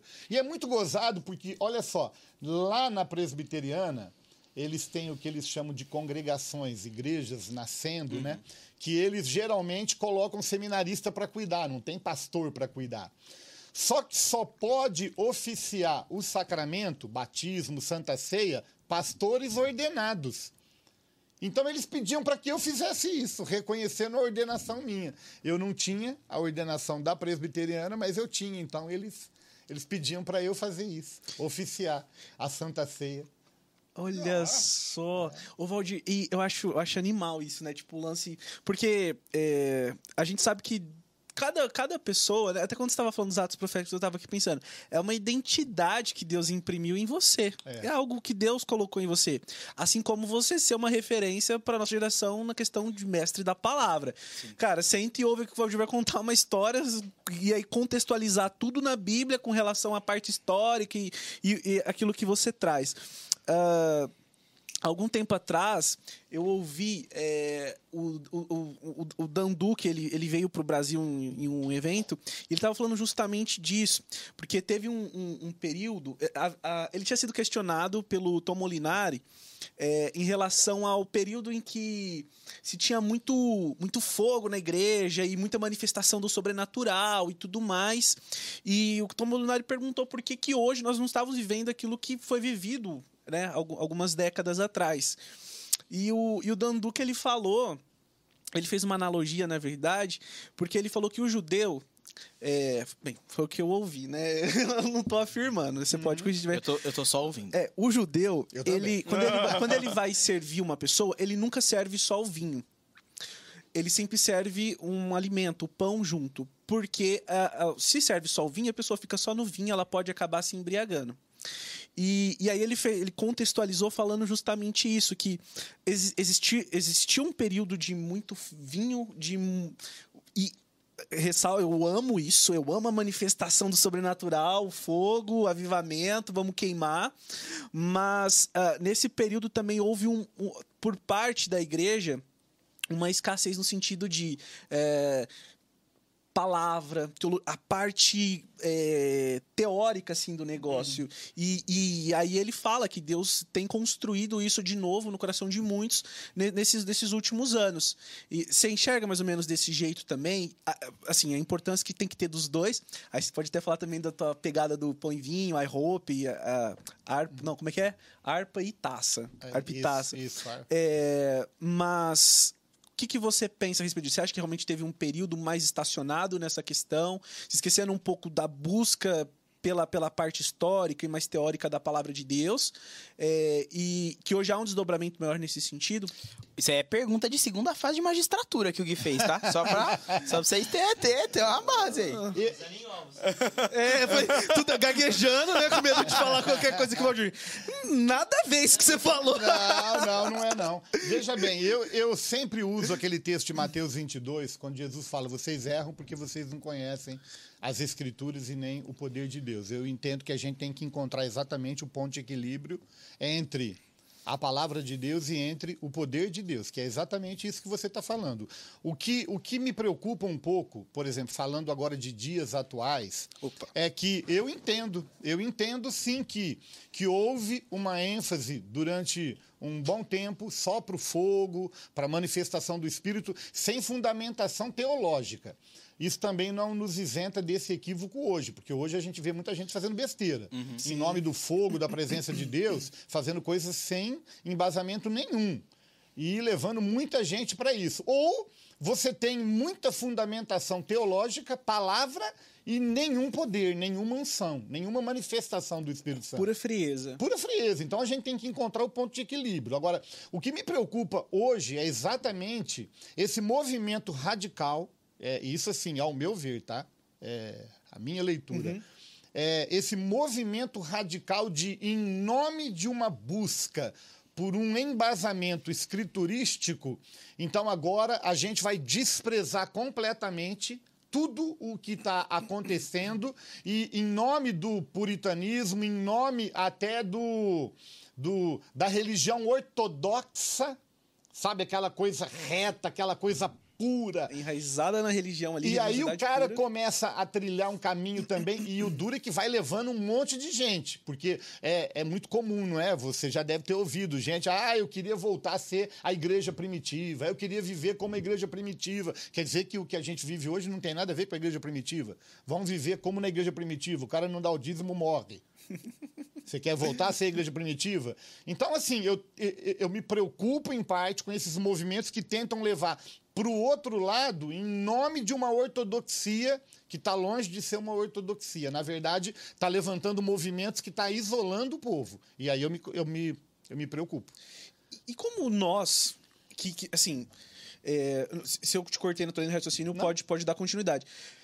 A gente tá com a internet, né? Hoje é tudo mais fácil. Eu, eu posso eu posso chamar o Vini e falar, Vini, vamos lá em casa essa semana, faz um tecladinho aí de fundo e eu vou aqui liberar o que eu quiser e começar a pregar e... e... Não vamos fazer isso não, tá, Vini?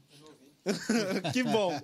É, como que a gente pode se, se resguardar? Você tem alguma dica pra galera se resguardar é, de, de, de falsas, de falsas doutrinas, de coisas que, que cara, é- é- é- esses caminhos errados, existe alguma forma, al- algum cuidado, alguma coisa que quando a gente vê acontecendo. A pergunta é um pouco complexa, mas uma coisa que quando a gente vê acontecendo, ou uma lei sendo formada, co- como que a gente pode tentar evitar isso? Para que a nossa geração, que eu vejo como uma geração muito carente, uma geração que, assim, eu trago para perto, o cara acaba ficando comigo ali, sendo fiel. Como que a gente pode, eh, de certa forma, trazer um filtro para essa galera? Tipo, eh, isso aqui é legal, isso aqui não é.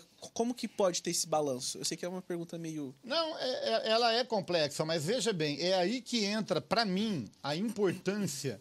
é, a gente estava falando aqui, né, em off, um pouquinho antes de começar.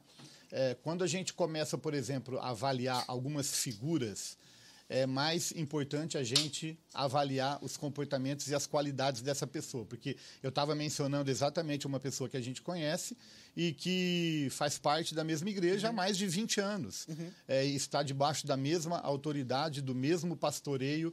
É, você acha que essa pessoa que está ali, ela concorda com tudo que ela viveu nesses 20, 25 anos? Claro que não. Tem nem como, né? Não tem nem como. Você acha que, mesmo nós aqui, um presbitério com 13 pastores, você acha que existe unanimidade em muitos assuntos? É claro que não.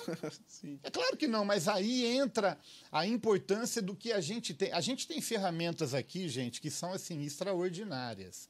Sabe, célula, eu estava falando que quando a gente começou já tinha célula, discipulado, tudo isso é extremamente importante. Eu falei que quando eu tive uma experiência, né, né, Vini, vamos lá tocar, vamos orar, vamos ter, eh, eh, né, aqui, eu tive, vamos chamar nossos pastores para conferir, para ver o que, que eles têm para falar sobre esse assunto.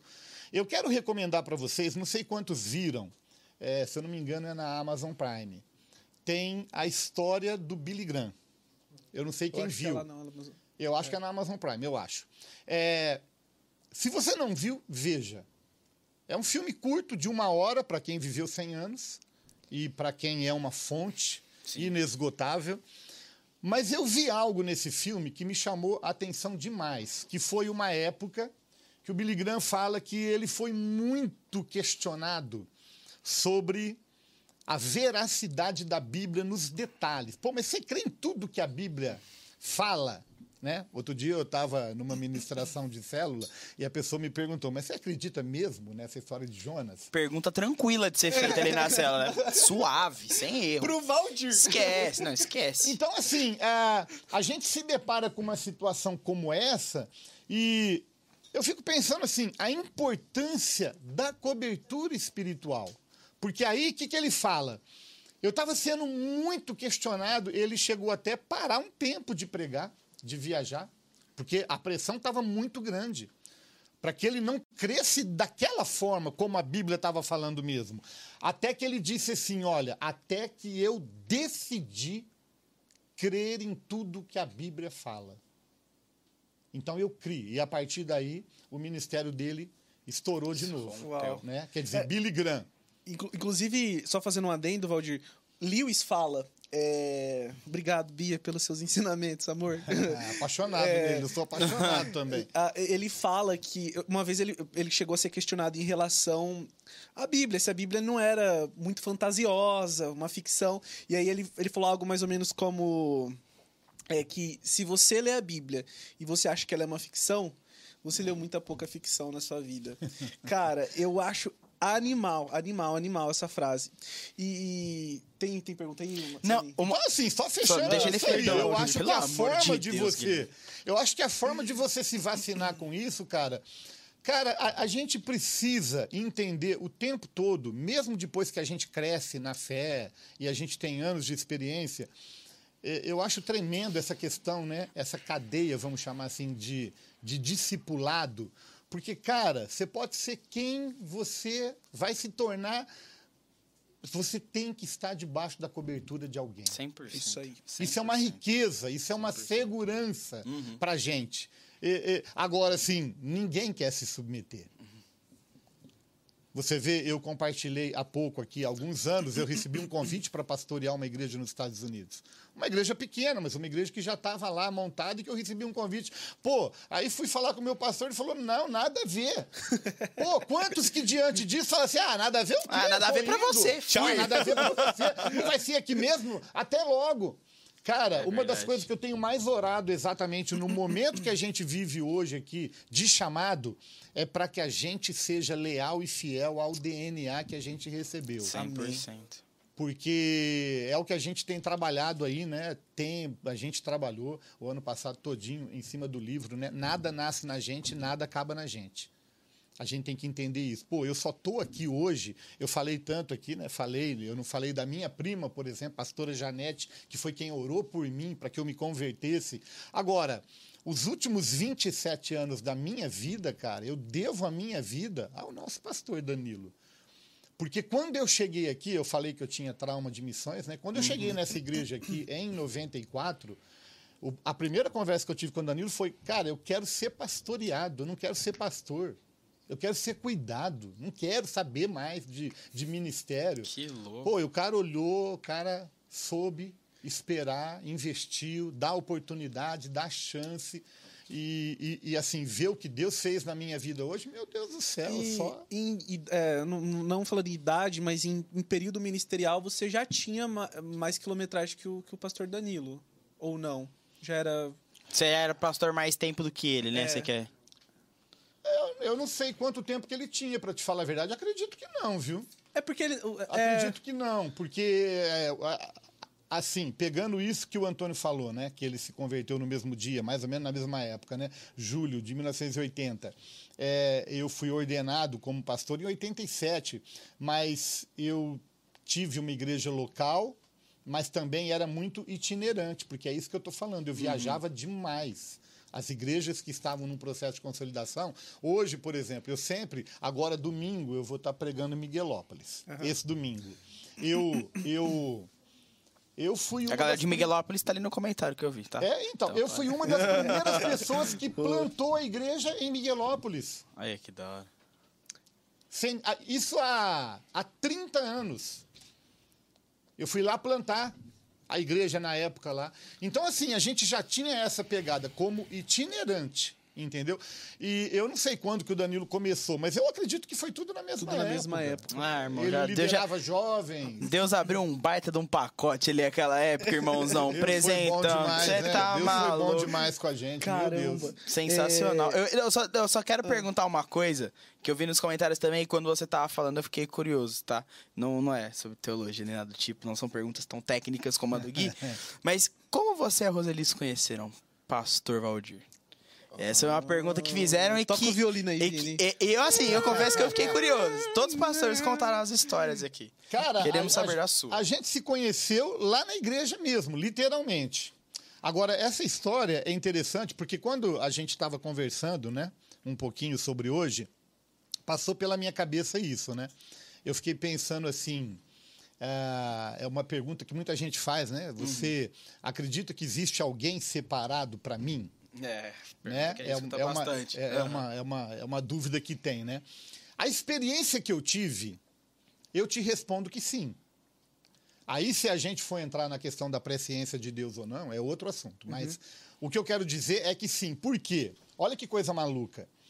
É, bom, eu não tinha chamado para ficar solteiro. Eu queria casar, queria constituir família e eu visava isso.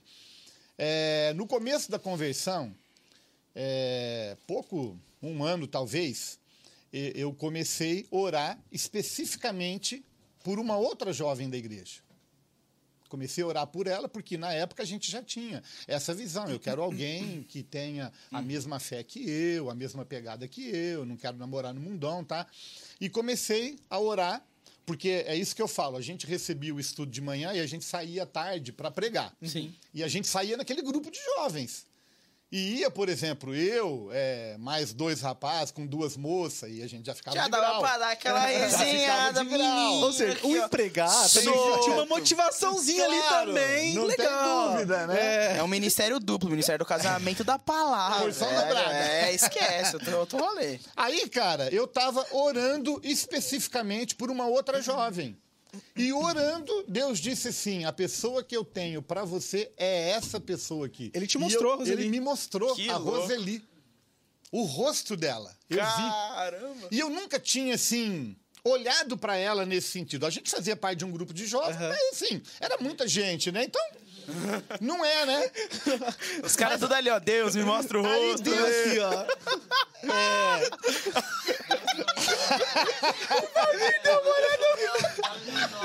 Ô, Dura não gostar do rosto, né, Vini? O Maldinho deu uma olhada muito boa pra vocês Excelente. Cara, mas fazer isso com um sanguíneo é uma loucura, porque Ah, olha, olha a queda de braço que eu entrei com Deus. Porque aí eu peguei e falei, Deus, é ela? É. Foi amanhã. Amanhã. É, eu sei, Exatamente. sou- sou sanguíneo. Exatamente. A, a pegada é essa daí. Aí, ele foi muito claro. Não é tempo. Aí embaça, né? E aí, galera? Aí eu ok, no começo, beleza, né? Beleza, de boa. Não é tempo, mas tá bom, depois da manhã, né? Começo, as primeiras 24 horas. As primeiras 24 horas segurei legal. Mas aí, cara, eu, eu nada, e nada, e nada, e nada, e nada. Eu falei, meu Deus do céu, como assim? Aí eu comecei a meter o pé na porta, cara. aí eu falei, não, não, não, não. Ó, ó Deus, Comecei- se é, Que fita é por essa? que, que não é agora? Mas é que é essa parada, né? A gente quer que seja no nosso tempo, né? Uhum. E aí acabei dando uma forçada, conversei com a Roseli, me abri, aí ela, não, Deus tem que falar comigo. Eu Falei, caramba, Deus tem que mandar um para de novo. É, exatamente. Mas enfim, nos conhecemos na igreja, Deus mostrou com clareza que era ela. Inclusive, isso é. É claro que não é só isso, né? Hoje, claro, eu coloco junto aí aliança, amor, tudo, né? Mas isso é uma das coisas que trouxe segurança nos momentos de crise. Porque eu falei, a gente tem 37 anos de casado não é? Mais, mais tempo do que a idade de todos vocês Sim. aqui. Então, assim, é muito tempo. Já passamos por crises, por lutas, por dificuldades. O que mantém o nosso casamento, manteve e vai manter para sempre, é exatamente a consciência de que Deus tem um para o outro, nós temos uma aliança eterna e temos respeito e amor um pelo outro. Então, isso é. é- Que da hora, velho. É, Essas, lições, né? essas dicas, galera! Você tá louco, que top, Valdir, e, e, e você acha que, assim, co- como, que- quan- quando, quando é- se casou com ela? Gaguejei. Gaguejei. Eu não, for, eu não, for, eu não formulei a pergunta, só veio a ideia e eu não coloquei pra fora. Parece o Tasmania falando. Ela foi um. Assim, depois que casou no teu ministério? Ela te, te ajudou a, a crescer, assim, ministerialmente? Demais, demais, demais. Aliás, veja bem, nós casamos em 84. Em 87, com todo respeito a toda jovem, né? Qual jovem com dois filhos, um de dois anos e um de seis meses, se submete a sair da sua terra, da sua parentela e ir para Recife, cara. E, cara, sinceramente, é, é que vocês não me conheciam, mas, cara, eu era literalmente aquela pessoa assim, imortal. Eu não tinha onde cair morto. Cara, não tinha nada na vida. Nada, nada, nada, nada. Não tinha condição de nada. Mas por causa de um sonho que eu tinha, ela sabia que eu queria fazer esse curso de teologia, eu queria ter um diploma, né? E ela pagou o preço, cara. Que mulher Aliás, você foi falando coisas aí que a sua mãe falou da carteira de trabalho, né? Eu lembro um dia que a Roseli falou assim: olha, nós vamos orar por um sustento financeiro na nossa vida no valor de tanto. Cara, eu ri que nem Sara. eu falei, essa mulher tá louca, tá maluca. O dia que eu ganhar esse salário na minha vida aí, eu tô feito. Cara, hoje eu ganho muito mais Uau. Que do que demais. ela falou na época. Uau. Então, assim, a Roseli, cara, sinceramente, sem exagero algum, assim, uma boa parte, cara, uma boa, boa mesmo, do que eu me tornei, do que eu sou hoje, graças a Deus por causa dela. Eu estava falando dessa questão de livro, e eu estou falando isso, estou me lembrando aqui, né? É, quando a gente voltou lá do Recife, a gente estava recomeçando a vida aqui, né, com muita dificuldade, sem dinheiro, sem trabalho, sem possibilidade ministerial, a igreja não valorizava ministério, então quanto mais você sofre, mais espiritual você é, enfim. A gente estava numa fase dificílima. Ela falou, bem, é, faz a inscrição para um concurso para trabalhar no banco. Na época era o Banco Meridional. Eu falei, não, imagina, eu vou fazer concurso para trabalhar em banco, não tem condição, não vou passar nisso nunca, não tenho condição. Ela foi lá e ela fez a inscrição. Pra você. Para mim. Falou, não, você tem condição, você vai fazer, você vai passar. E você vai conseguir trabalhar. Cara, e eu fui, fiz, passei e trabalhei no banco. Que Até isso. quando fui chamado para ser pastor de tempo integral aqui. Que doideira. Às vezes, velho. ó, Você tá maluco. Então, assim, cara, foi a Roseli, assim. tem, tem um, um lance, né? Hoje se fala muito do de feminismo e, e, e, há- e há, uma, há uma dificuldade muitas vezes assim de da, da- da- das pessoas entenderem, pelo menos essa galera que, que tem mais esse viés, a questão do aux- de auxiliar o homem, né? A mulher é ser auxiliadora do homem. E aí eu tava, eu tava vendo que a mulher, eu vou falar coisa errada. a Não, mulher na Bíblia, ela tá atrelada à palavra isha. E aí, tem uma outra derivação dessa palavra que dentro de todo o contexto lá, que eu esqueci agora, eu não vou ser técnico para não falar bobeira, mas é a mesma função de auxiliação que Deus tem para com a igreja, para com seus filhos. Então, a mesma função de auxiliadora que o Espírito Santo tem. E dentro do conceito, então, a palavra auxiliadora... É isso aí, vamos. É isso aí, legal, vamos pra Pois é. frente. Legal. eu não consigo. Não, legal. em resumo. Gente, os nossos comerciais, a gente volta já. A Bianca deve estar brava, que a Bianca me falou isso ontem. Resumo, a mulher tem um papel muito forte como auxiliadora no ministério do Isso é marido. indiscutível, Aí, querido. pronto, Você tá falando que tá sendo na Bíblia? Era só falar isso. Eu queria tempo vazar, eu todo. queria Tava vazar. complicado. Uma dessa pro Valdirzão, velho. Ah, é isso aí mesmo, Mano, Valdir. chegou, eh, chegou uma hora que eu tava assim, mano. A própria Nazaré, assim, nas contas, tipo, mano, a cabeça tava, tipo, um monte de número, tá ligado? Eu, o que, que ele tá falando, velho? O que ele tá. Não, mas excelente. São, as perguntas são melhores. Eu, eu, eu, eu- Não, tô brincando. Não são mesmo. Ô, Valdir, uma outra, outra parada que perguntaram aqui, pra gente ver se passa esse momento de vergonha alheia que a gente acabou de ter. É, esse cringe que acabamos de acontecer aqui. É, fizeram uma pergunta sobre uma questão de, de, vo- de uma época que você fazia visitas a, a pessoas que estavam em situações assim bem complicadas e oravam e orava por elas, enfim. Não, não, mas foi uma pergunta que fez aqui, eu achei muito Cara, interessante. não lembro disso. Se a pessoa puder elucidar um pouco mais. É, Ah, Quando a gente, quando você Fala aqui, Vini, senão a galera não ouve. Ô, que pergunta vocês estão hoje. Tá, Ô, pergunta. eu vou ler o que o Natan mandou pra mim, tá? Eu vou expor. É, quando, quando, quando a gente ia na casa das pessoas que estavam doentes ou passando por um momento difícil, Ah, tá. a gente fazia um momento de adoração e você Tá. sempre levava uma palavra, sempre Tá. levava algo di- diferente. E E eu queria saber como surgiu isso no seu coração e contar pro pessoal.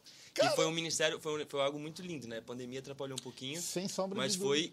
Teve vários, vários testemunhos e resultados disso, né? Que eu lembro que você me chamava para muitas vezes ir ministrar com você nas casas e foi incrível. Eu acho que você foi em todas. É, eu acho que sim. É, eu acho. Por que, que você não mandou foi... um áudio pra mim falando desse jeito? assim, isso daí foi muito pouco, sabe, Vini? Isso daí a gente fez muito pouco. Eu, eu queria, na verdade, que fosse um projeto para a gente realmente fazer a coisa acontecer, mas infelizmente não deu certo. Acho que tudo tem o seu tempo, né? A que, por exemplo, que eu atribuo isso daí? É...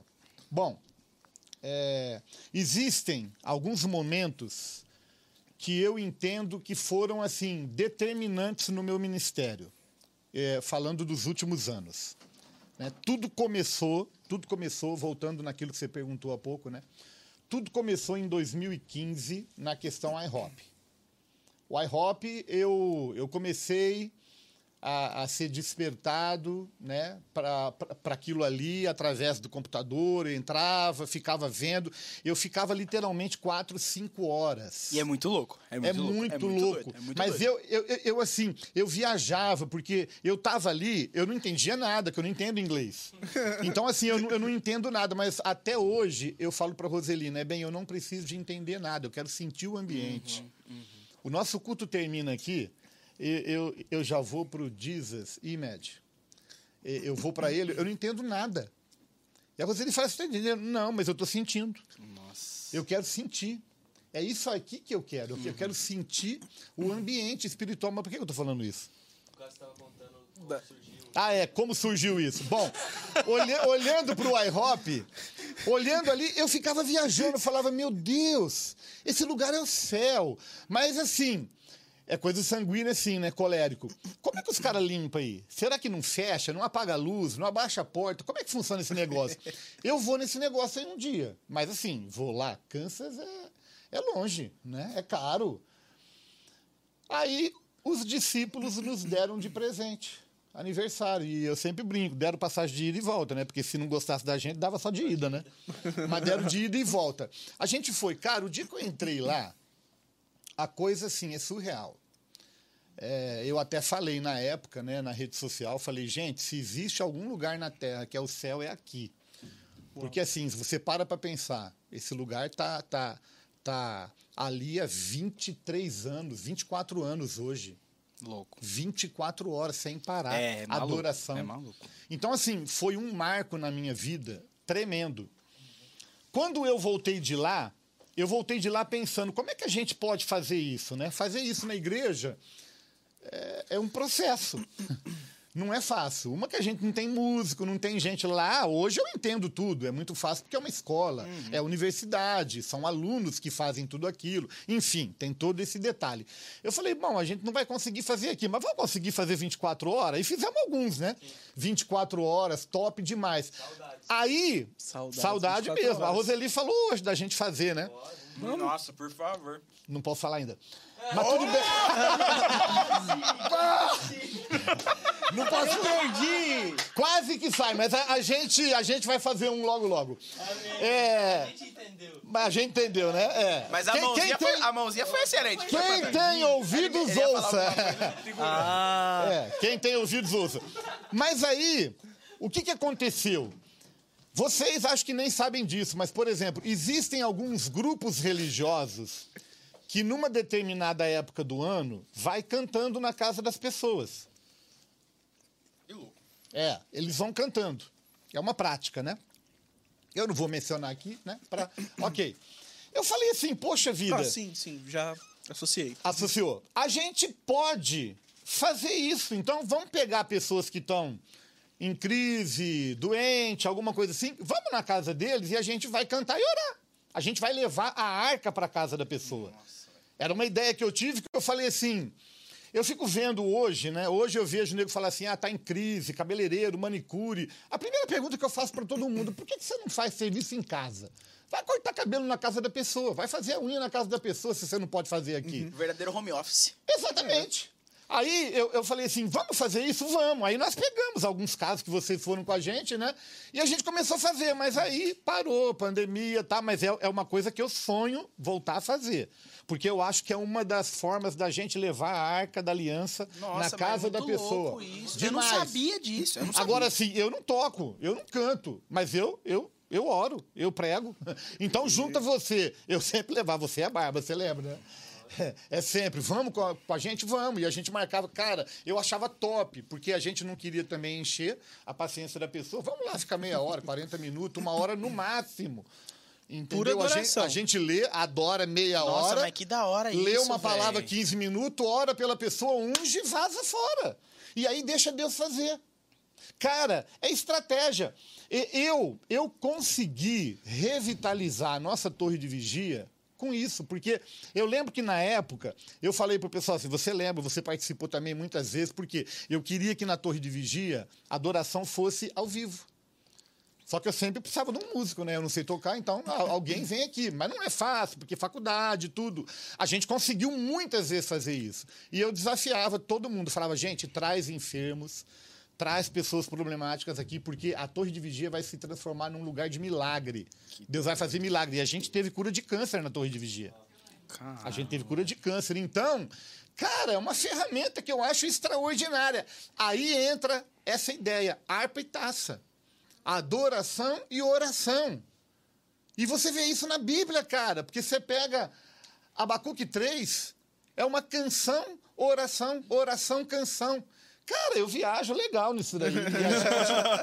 Agora, eu sonho, eu sonho mesmo, cara. Assim, o que eu vi lá em Kansas é assim, cara, 24 horas. Eu, eu sonho com o dia em que a gente vai poder fazer uma torre 24 horas de adoração e oração. Eu quero. Hoje nós estamos muito bem, né, com a, a, a, a sala 24 horas.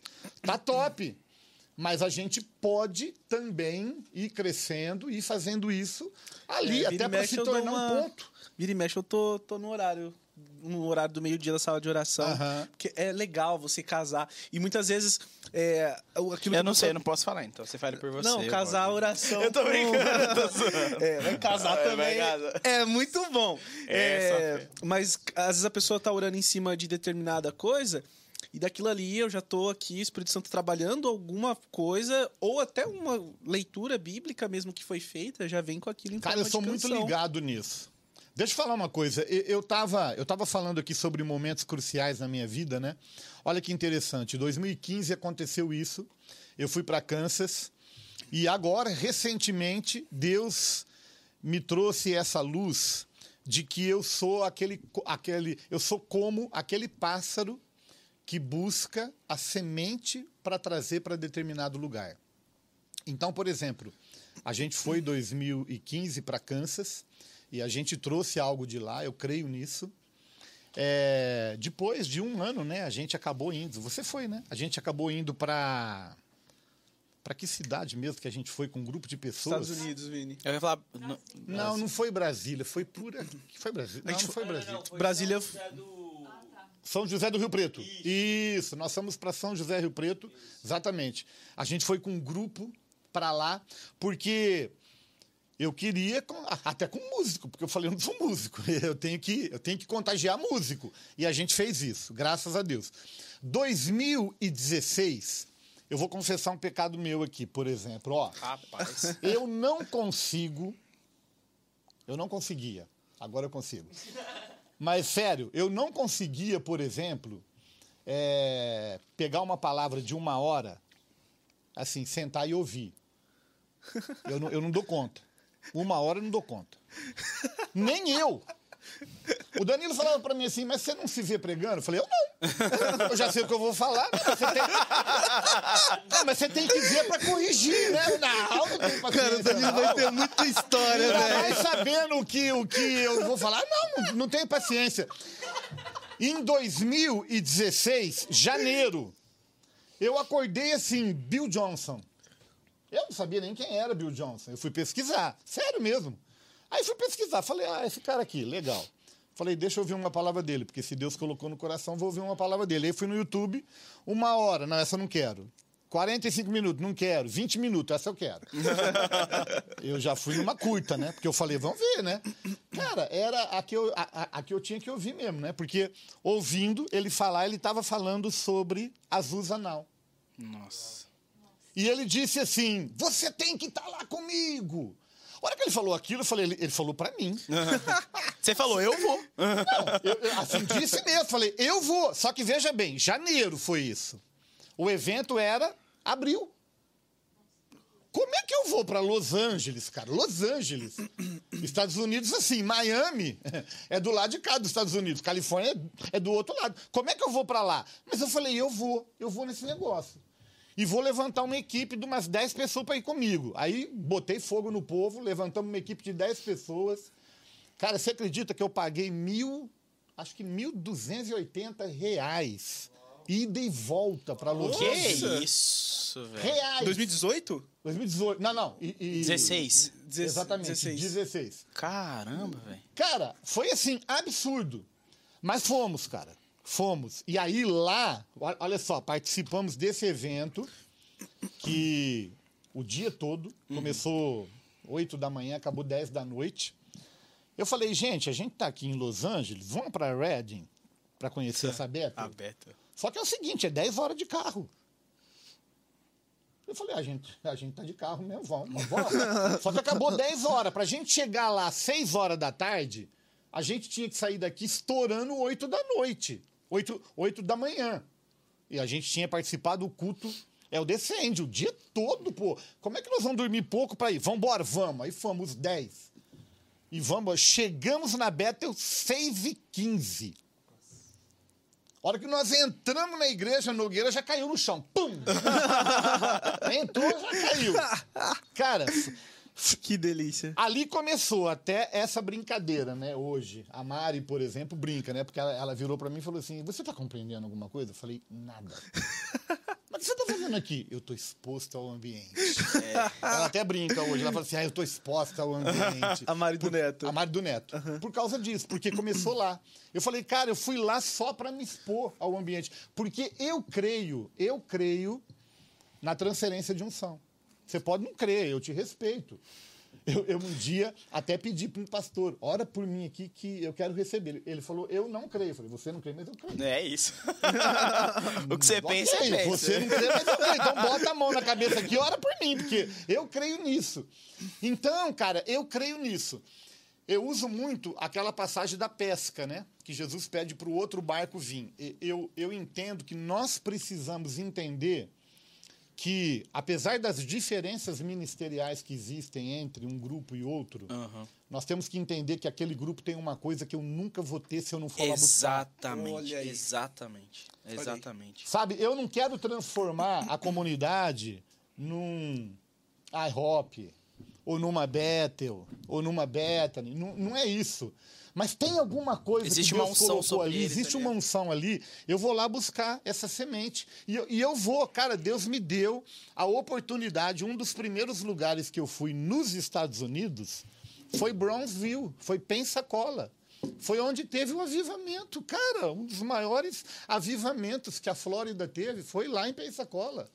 E eu fui lá na igreja, eu visitei lá numa época que não estava tendo mais. Mas eu creio nos céus do lugar. Eu respeito quem não crê. E eu vou lá buscar, porque eu entendo que Deus está colocando. Assim como Deus está colocando coisas aqui, e as pessoas vêm para cá buscar. As pessoas viajam, vêm para cá buscar muitas vezes um manto numa área, em outra, não é isso? Sim. Sim. Pois é, eu tenho que fazer do mesmo jeito. Então, eu, eu, eu louvo a Deus. 2015 foi Kansas, 16 foi Azusa Now, Bethel, 2017 foi Curitiba, o Fire. Vocês foram? Não. Quem foi? Não. Você foi, né? Pronto, 2017 foi o Fire. 2018. É. Mas eu tava lembrando outro dia, teve alguma outra coisa que eu fiz em 2018, A gente foi, agora. foi no Nova Geração, não foi? Em Brasília. Nova geração, a gente foi também, Brasília, exatamente. É, nesse eu tava. Exatamente, tava lá o Jeremy, né? Pô, É, foi, meu foi maluco, Deus. né? Exatamente. Aí 2019. Bom. Ah, é Decente. Decente. Não, não, Decente foi 2020. Decide foi- de Orlando? Não, né? Não, não fui. Você não foi fui. Decal, não foi? Não. Não, não fui. Ah, é porque era, o- era o Azusa, verdade. É, eu não fui. O de Orlando eu até queria ir, né? S- Sabe que como é louco? Você tá falando assim, não, porque eu fui nesse, eu fui nesse, eu fui nesse. E o idioma nunca foi um fator limitador pra você receber aquilo. Não. Que, que, pra receber aquilo que Deus queria depositar na sua vida, Não, né? as pessoas até assim, eu também sou meio maluco, sabe? Porque assim, por exemplo, eu já peguei carro em Miami e eu fui até Pensacola. É assim, cara, é, é nove horas de viagem de carro de Miami até Pensacola. Você, você percorre praticamente a Flórida toda em 10 horas. Eu fui de carro, cara. Eu fui de carro. A Roseli e eu sozinho e para pra abastecer, para pra comer, se vira, cara. Você dá um jeito, Vira, né? um não jeito. tem como. E na época não tinha. Eu ficava bobo de ver na época, não tinha. Não tinha. É, não tinha não GPS, Waze, nada disso não. Sabe o que eu fazia? Eu pesquisava, imprimia tudo aquilo que você tem hoje. Eu, ó, sobe na rampa 76, vira pra direita, anda 300 metros, eu ia indo, tá, chegava lá. Dura esse. E aí, se se perde, como que volta as folhas? Cara, Deus leva, Deus leva. Tem- Deus não, leva, não Deus faço nem leva. ideia. Eu sei que eu nunca, eu nunca tive problema nesse sentido Uau. lá. Deus é entendeu? bom. Deus, Deus é levou bom. o Valdir em. Então, e, cara, e eu assim, eu valorizo demais isso, sabe? E eu tenho sonhos hoje. Eu tenho sonhos. Eu, por exemplo, eu, eu quero ir para a Coreia, né? Coreia do Sul. Eu quero ir lá para a igreja do David Show. Eu Em quero, vi, eu quero visitar o monte que eles têm lá, né? Oração. Pô, tem alguns lugares que eu não, eu, eu não só quero, eu vou. Não, eu vou também. Esse da Coreia do Sul eu vou também. pra gente, né? Nossa, É, mano, você a tá gente- louco. O ser humano tem mania de colo- querer colocar barreira em tudo pra não fazer aquilo que Deus tá mandando fazer. Ah, mas eu não falo inglês, como que eu vou lá? Ah, mas isso Não aqui tem não. dinheiro, é o que mais pega. Caramba. E isso é até uma das coisas que eu ia, até estava falando, né, Valdir? Porque, por exemplo, você tá prestes a, em nome de Jesus, ele para os Estados Unidos e tal. E você acabou de falar, eu não falo inglês, não entendo inglês. hein? Quais são os maiores desafios, assim, para você cumprir o seu chamado? O, o idioma é, é um. Sim. Mas você consegue ver outros, assim, por exemplo, que, que, que são desafios muito grandes para a questão de se cumprir? Cara, eu acho que um dos desafios maiores, além da questão da língua, realmente o idioma. O idioma ele nem me preocupa tanto hoje, porque a princípio eu entendo que a gente vai cuidar da comunidade brasileira. Então hoje não me preocupa muito. Agora eu conheço pastores que moram lá há 15 anos e não falam inglês, e eu não quero ser um desses. Então eu já estou aqui hoje Se investindo, já estou me preparando, já estou crescendo nesse sentido. E eu entendo, inclusive, que o tempo que Deus vai nos dar ali, talvez um ano, não sei quanto tempo, é, vai ser esse tempo que a gente vai preparar exatamente nessa questão de idioma. É, agora, eu acredito que um dos maiores desafios, cara, é sair da zona de conforto. Na minha idade, é, eu tinha prometido para mim mesmo que eu não ia falar isso. Né? Na minha idade, porque acaba sendo algo que limita, né? Mas assim, é, a zona de conforto, cara, ela, é- é- ela já fala tudo em si, né? Porque veja bem, aqui todo mundo me conhece. Aqui eu tenho história, aqui eu tenho respeito, aqui eu tenho honra, aqui eu tenho unção, aqui eu tenho conforto, aqui eu tenho uma equipe. Eu tenho uma equipe, poxa vida, que. Cara, lá ninguém me conhece. Ninguém sabe quem é o Valdir. Eu não tenho equipe. Eu vou ter que começar tudo do zero. Cara, então talvez esse seja um dos maiores desafios. Agora, é interessante porque há alguns anos, talvez dois, eu não vou me lembrar com precisão, mas eu acredito que dois, porque não faz muito tempo, foi uma das revisões que a Lu Melpide estava aqui. É, Ela veio Faz ministrar. uns dois, três anos. E a canção tradicional dela, que ela cantava na época, né? Quebra o Vaso. E a hora que ela começou a cantar, eu estava bem na frente ali, né? E Deus falou, ela, ela- assim, começou a cantar essa música, né? E Deus falou para mim, né? Falou, fica de joelho. Eu fiquei de joelho ali. E Deus falou assim: Eu quero que nesse momento você quebre o seu vaso neste altar. E eu quero que neste altar você me devolva tudo o que nesse altar eu te dei. Meu Deus. Rapaz. Deus falou assim: aqui eu te dei honra, aqui eu te dei respeito, aqui eu te dei reconhecimento, aqui eu te dei influência, aqui eu te dei unção. Eu quero que você quebre o vaso hoje e me devolva tudo. É, e não é fácil, né? Não, eu lembro. eu lembro que na hora passa um filme, colérico sanguíneo, né? Passa um filme, tá? Eu vou devolver, e aí? E lá? Mas eu compreendi com, assim, com profundidade que o que Deus estava dizendo, na verdade, era assim: o que eu fiz aqui, eu vou fazer lá. Meu Deus do céu. E eu, sinceramente, cara, eu eu fiquei de joelho, eu quebrei, eu falei, Deus, tudo, tudo que eu, porque realmente tudo que eu tenho foi Deus que me deu. Eu, eu, eu falo para Roseli, ela não gosta muito, mas assim, humanamente falando, isso é o que eu penso mesmo, gente, sem brincadeira. É, humanamente falando, eu não vejo nenhum atrativo em mim para falar assim, pô, eu quero estar perto desse cara. Eu me acho um cara criterioso, um cara crítico. Eu, quando cato uma letra errada de uma canção, parece. Grupo, cara, O grupo de dirigentes e pastores, Não, meu. Não, ele, ele meu tá apontando olho- pra mim, pra projeção, irmão. Ah, cara, meu olho vai no erro. Po- Pode estar uma frase assim eu não sei. Eu, eu, eu vou no erro. Quando, quando o som da conf não começa no online. Não, quantas vezes que eu vi ali a, a Corsa, cara, a Corsa com S, meu Deus do céu. Eu falei, meu Deus, essa Corsa tem que morrer, Jesus. É o carro. Quando meu corpo, meu corcinha. Eu falei, eu não, eu não dou conta de um negócio desse. Ah, ontem, ontem, a Roseli mostrou pra mim, assim, um videozinho, assim, de cinco segundos. Histórias não sei do que. Eu olhei e falei, tem um erro. Cara, meu olho vai no erro. Então, assim, humanamente falando, eu não vejo o atrativo em mim. Porque eu não sou aquele cara extrovertido, brincalhão, alegre, que contagia um ambiente. Vocês não me conhecem com tanta profundidade, talvez, porque assim, Eu entro num lugar mudo, eu saio calado, cara. Eu não sou de, de conversa, de relacionamento. Então, eu falo, poxa vida, tudo que eu tenho aqui na igreja é Deus que me deu. Se eu tenho honra, se eu tenho respeito, se eu tenho unção, se eu tenho consideração, quem me deu? Foi Deus, porque por mim eu não teria nada disso. Então, cara, o Deus que me deu aqui, ele vai me dar lá. e se ele não vai me dar lá, o que, que eu posso fazer para convencer ele? Absolutamente nada. Então, cara, é isso aí. Foi uma experiência muito forte que eu tive. Sabe? Quebrar ali e deixa tudo ali. Que que E eu deixei. Quebrei o vaso mais uma vez lá com a Luma.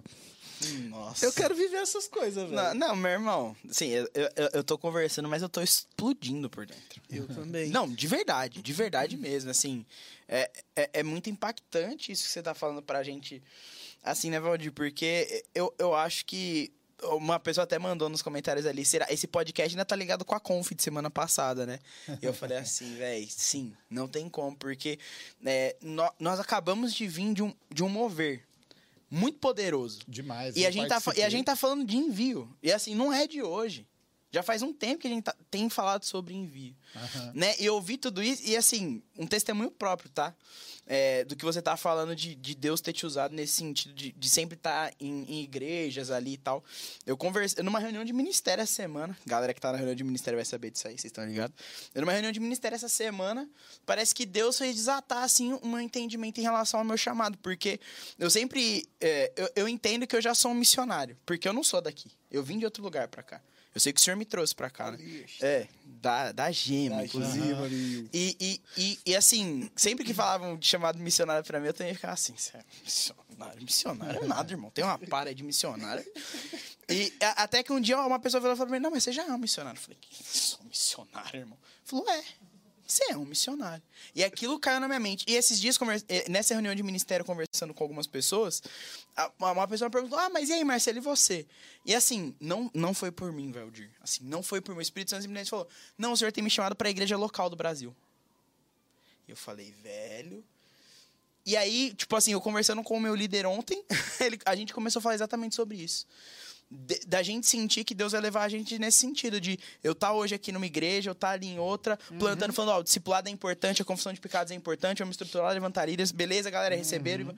E, mano, você falando tudo isso aqui, eu, tô- ele, eu tô morrendo por dentro. Cara, isso- é isso- muito louco. Isso é tremendo. Eu tava pensando nessa noite e eu tava lembrando que as coisas mais importantes que aconteceram na minha vida foram em momentos em que eu tava orando e que Deus falou, Deus revelou. Sabe, eu eu queria retomar. A gente tem tempo? Tempo que você Valdir, quiser. pra você, meu amigo, esquece. Eu queria retomar aquele assunto que eu dei uma pincelada, né? Porque quando Deus falou comigo sobre esse desafio tudo, é, a primeira coisa que eu falei foi isso, foi Deus, 57 anos, cara, não tenho mais a força, o vigor, não tem mais nada, né? Aí Deus foi muito claro comigo, né? Eu, eu vou preparar uma equipe para estar com você. Né? Aí a gente começou a trabalhar, Deus falou comigo, eu trabalhei durante bom tempo com 300, depois Deus me levou para 400, agora no fim, agora está 700, né? Que Juízes 20, 16 fala que Deus vai levantar 700 canhotos que têm habilidade de acertar um fio de cabelo com uma funda. E eu tô orando por esses 700. Não precisa ser canhoto, não. Pode ser. Mas eu tô orando por Destros esses de 700. plantão. É, eu tô orando por esses 700 mesmo, porque eu entendo que é uma equipe que Deus vai dar realmente. Eu não vou fazer sozinho, então. Eu só não sei se essa equipe está aqui ou está lá. É, eu ia te perguntar. se É. é- Eu- você vai eu- levar uma galera? Eu não sei, mas eu vejo hoje, de- eu, eu, eu fico assim, impressionado de ver, por exemplo, essa Casa de Paz num dos estados, alguns contatos que a gente tem em outro estado, pessoas que estão indo para um outro estado, jovens que também estão indo para um outro estado. Então Deus está montando esse quebra-cabeça. Eu não tenho dúvida disso. Deus está fazendo isso. Agora, quando eu comecei a orar por uma igreja em cada estado, isso deve fazer um ano mais ou menos. Eu comecei a orar e comecei a crer, aí Deus um dia falou para mim assim: não ora para uma igreja em cada estado, ora para uma igreja em cada casa. Aí foi onde surgiu cada casa uma casa de oração. Cara, aí foi maluco, porque aí Deus, ele começou a me dar umas estratégias. Ó, a primeira palavra que Deus me deu, ó, no dia. Meu Deus. No dia 14. luz do livrinho. Meu Deus. Ó, isso aqui na verdade foi dia 15 de abril. Começou Ô, dia 14. Dia do meu aniversário, só pra. É? É poderoso. Pronto. Ó. Dia, Valdir, qui- ah, vou pagar aqui essa data. ó, dia 15 de abril. O empreendedorismo será a ferramenta para os contatos e o coração daquele povo. É, é poderoso aí, Valdir. Cara, quando ele me falou isso, eu falei, cara, eu devo estar viajando mesmo, porque eu não sei nem o que é empreendedorismo. O que, que é isso? Eu tô achando que eu vou lá para pregar a palavra, agora eu vou ser empreendedor. Papo de Senac, Que meu. é? Sebrae. Mas assim, eu anoto tudo, cara, tudo. Tá, tá aqui, ó. Tá aqui, tá tudo ano- anotadinho, bonitinho, tudo anotadinho. Eu anotei. Por que, que eu tô falando isso? Porque o tempo passou, recentemente eu ouvi alguém falar isso, né? Empreendedorismo é resolver o problema dos outros. Eu nunca tinha ouvido isso, né? Aquilo caiu no meu coração, porque eu falei, nossa, Nunca tinha pensado nisso. Empreendedorismo é resolver o problema dos outros. Aí, o que, que eu fiz orando? Eu falei assim: bom, quais são os problemas de quem mora nos Estados Unidos? Aí eu comecei a pensar, né? Bom, a gente que conhece um pouco da cultura, eu falei assim: pro imigrante é a saúde. A saúde é um dos maiores desafios, porque é, lá não tem nada público, lá é tudo pago. A dívida que se crê A enorme. dívida que se. Não, é absurdo. É absurdo. A gente fala enorme, mas eu não sei se você tem noção. Recentemente nós vimos uma pessoa que fez uma cirurgia é, de apêndice, é, é 60 mil dólares. Nossa. Para ficar dois dias no hospital, porque se você ficar três, já vai para 90. Ah, galera, meu. Agora 90, agora você multiplica por seis. Você tá. Arredondando cinco, né? Caiu, graças a Deus, vai cair mais. Deus é bom. Em nome de Jesus. Nome de Jesus. Vai cair mais. É, preciso comprar um computador novo. É saúde. É saúde. Bom, então eu vou resolver. Aqui começa a entrar as partes loucas que eu falei, né? Que é louca. Aí eu, eu falei assim: bom, então eu vou tentar resolver o problema de saúde dos imigrantes. Como é que eu posso fazer isso? Bom, eu posso, eu posso montar um, um ônibus que vai viajar aos 50 estados. E aí eu fiz a conta. Uma semana em cada estado, a gente percorre os Estados Unidos em um ano. Eu sei que a teoria é muito bonita, né? Mas foi Deus que foi dando, né? E eu Busão assim, da saúde. Busão da saúde. Eu vou plantar. Eu vou. Agora, é claro, eu tô falando tudo isso, a gente precisa do ônibus, precisa do dinheiro, Precisa do médicos. Precisa dos médicos, precisa dos médicos. você vai fazer medicina? que não pode ser médico daqui. Ó, dá medicina, dá tempo, Só Valdir. faltava, né? Com 60 anos vai ser médico. Eu vou me formar com 70. Ou vai você tem experiência. Não, cara, mas olha que coisa, olha que coisa maluca. Olha que coisa maluca. Deus. A gente tá com um grupo pelo Zoom, né? Deve ter umas 30 pessoas que a gente ora junto, né? Por esse projeto, pessoas que têm projeto, que já estão dando entrada no processo, que estão indo, né, para estudar ou de uma forma ou de outra. E aí uma das pessoas falou assim, pastor, não, eu, eu tenho contato com um pessoal aí, é, um, é uns empresários da Alemanha, eu consigo um ônibus. Que jeito. É o Dudu. Cara. é, bom, eu, eu nem pensei no Dudu, mas o Dudu é uma boa. viu? Dudu arruma tudo. Aí, de repente, ele aparece ali. Ah, hoje não. Cara, mas o que, que eu tô querendo dizer com isso? Que Louco, louco demais. Deus deu uma ideia, uma ideia louca que realmente eu falei assim, bom, o maior desafio vai ser você conseguir um médico. Até porque, vocês sabem, né? Estados Unidos, cada estado é um país. Então, legislação, toda essa é outra questão. legislação. Então, assim, a coisa. Eu tô falando aqui, a coisa não é simples. Ah, mas meu Deus, não é simples. Se Deus vai usar essa ferramenta, esse instrumento, o que eu tô querendo de, o, o que eu tô querendo falar é que Deus me fez enxergar a possibilidade de, em um ano, pisar todos os Todos os estados. estados dos Estados Unidos. O que eu nem sonhava. Porque, para te falar a verdade, na minha cabeça passava assim: a igreja online. Né? Eu não sei se vocês sabem, mas uma das maiores igrejas hoje em célula é online. É da Flórida. Então, assim, eu, bom, eu vou começar online. Né? Mas não é não, cara, é físico mesmo. Como o pássaro que você mesmo disse que você é, em cada um desses estados, plantar ali a Vamos levar. semente. Uma semana. Agora, como é que vai implementar isso, cara? Eu não faço nem ideia. Eu creio. Eu creio. Eu só fico pensando, falando sério assim com Deus, eu falo, Deus, em quanto tempo, né? Porque assim, eu não- também não tenho, né? Eu já passei da, da curva do rio, né? Já, já, Da curva já do- passei, né? Não, não tem, eu, eu tenho muito menos tempo para frente do que eu já vivi. Então, assim, a coisa tem que ser acelerada. Mas Deus é Deus, cara. Eu creio, você entendeu? E eu tô orando, eu tô falando parte de coisas que Deus disse. Porque, cara, eu, eu comecei a colocar alvos. Alvos de finanças, alvos de projetos. Cara, eu coloco data em tudo que eu oro. Eu coloco data em tudo que eu oro. Eu, eu já eu falo pro Jonathan, né? Eu falo pro Jonathan, é até coisa que, humanamente falando, não é possível. Mas eu oro, eu falo, Deus, eu quero a cidadania norte-americana até o dia 31 de dezembro de 2025. Isso eu oro já faz dois anos. Caraca, meu irmão. Isso eu oro já faz dois anos. Só que humanamente é impossível. Porque a hora que, que esse visto sai, eu tenho dois anos. Com dois anos eu posso renovar para dois. Só depois disso é que eu posso entrar com um processo de cidadania. Então, humanamente falando, é coisa para seis, sete anos. Eu só tenho quatro. Mas eu estou orando, eu estou falando, Deus, o senhor pode mudar a lei? O senhor não pode mudar a lei? Com certeza. Eu tô, então eu coloco data em tudo que eu oro, porque eu entendo que tudo que a gente ora, a gente tem que ser específico. A gente não pode só chegar e falar assim, ah, eu quero, eu quero isso. Não, não, não, eu quero isso, assim, assim, assim. Obviamente que eu não, eu não entro numa queda de braço com Deus para fazer do meu jeito. Sim. Mas eu tenho alvos, eu tenho propósitos, eu tenho projeto e tenho data. Agora, se vai fazer, é com Deus. Eu Aí já não é mais nós, né, Valdir? Tem Ai. maturidade suficiente pra não, se frustrar quando não acontece, né? Não, e nisso aí eu sou muito de boa, cara, porque é o que eu tô falando. Eu tô esperando esse visto faz dois anos. Eu sei, eu sei que Deus tem o tempo dele.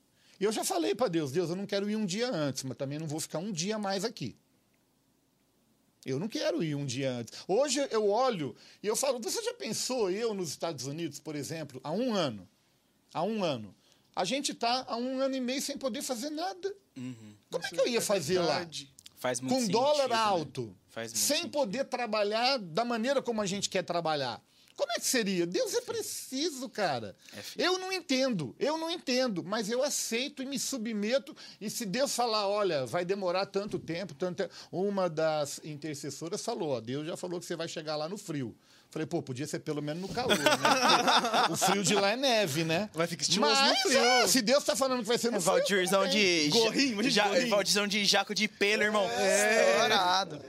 Eu, eu costumo, é, eu, já- eu costumo falar, cara, que Deus ele é tão inteligente, mas tão inteligente que todo todo projeto de universo dele, tudo aquilo que ele faz, por mais que nós nos achamos, às vezes a gente pega e para, nossa, eu sou tão, eu posso pensar que eu- e assim, realmente a gente não é digno, mas sou tão insignificante diante de todo o projeto que Deus tem para a humanidade, mas tudo tá ligado, tudo tá conectado, todas as coisas estão conectadas. Assim como lá no começo você falou do do, do vinhedo. É vinhedo que fala?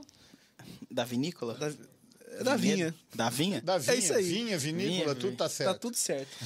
Valdir, assim, é, Nossa, hoje eu tô crime. eu, eu queria ter mais pelo menos umas três horinhas aqui. Não, de verdade, falando muito sério, mano. Eu, eu, tô- eu, eu queria estar ignorando os meninos. Assim, mas a gente, pra encaminhar um pouco pro final aí, porque infelizmente precisamos fazer isso. Não queria, não Claro. queria. Eles jogam uma bomba sempre em mim. Ô, Você você... imagina, eu falo que eu não me, eu não me aguento me ouvir uma hora. Eu nem fico olhando pra tá eles ali, ouvindo ó, pra ver os sinais. Não, assim, só uma última coisa antes da gente. Da, pra última, que eu quero. Essa última pergunta vai ser cirúrgica, precisa. Agradecer só. Aí, essa minha câmera aqui, agradecer Sweet Bar pelos excelentes bom, trufas docinhos aqui. Excepcionais, maravilhosos. Sweet Bar, muito obrigado. Samp, agradecer a Samp que ó, valeu, Samp, obrigado, é nóis. Agradecer. Quebra-cabeça tá montando, Bah. É, é, é, é, ô louco. Eita, é forte, hein? Mas, Valdirzão, uma última pergunta que eu tenho pra você aqui pra gente, infelizmente, tá? Entende de todo o meu coração aqui, infelizmente fechar o nosso bate-papo é que conselhos você daria pros jovens de hoje? Essa, essa veio forte, hein? Essa é para é pra fechar mesmo, né? Olha, é, eu, eu queria falar três coisas, na verdade. Por e, favor. E uma das mais importantes é a última que eu quero fechar. Né? Eu, tenho, eu tenho pautado a minha vida e o meu ministério. Eu falei há pouco aqui, né? Que quando eu olho e, e, assim, não foi proposital. Foi realmente Deus fazendo, né?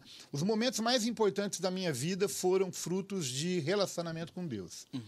Sabe, é, eu, eu, eu olho para o dia 1 de março, por exemplo, eu fico muito feliz, porque é, eu, eu nasci nesse dia, eu fui batizado nesse dia, é, eu fui ordenado pastor em 1 de março de 87. Caramba. A primeira aula no seminário que eu tive foi 1 de março de 88. Então, assim, o meu casamento, o meu chamado hoje, os atos proféticos, enfim, tanta coisa, né? A ida para Azusa, né? Para tudo, foi resultado do meu relacionamento com Deus. Então, meu primeiro conselho é: desenvolva um nível de relacionamento com Deus que possibilite você ouvir Deus. Porque o melhor lugar para você estar é onde Deus quer que você esteja.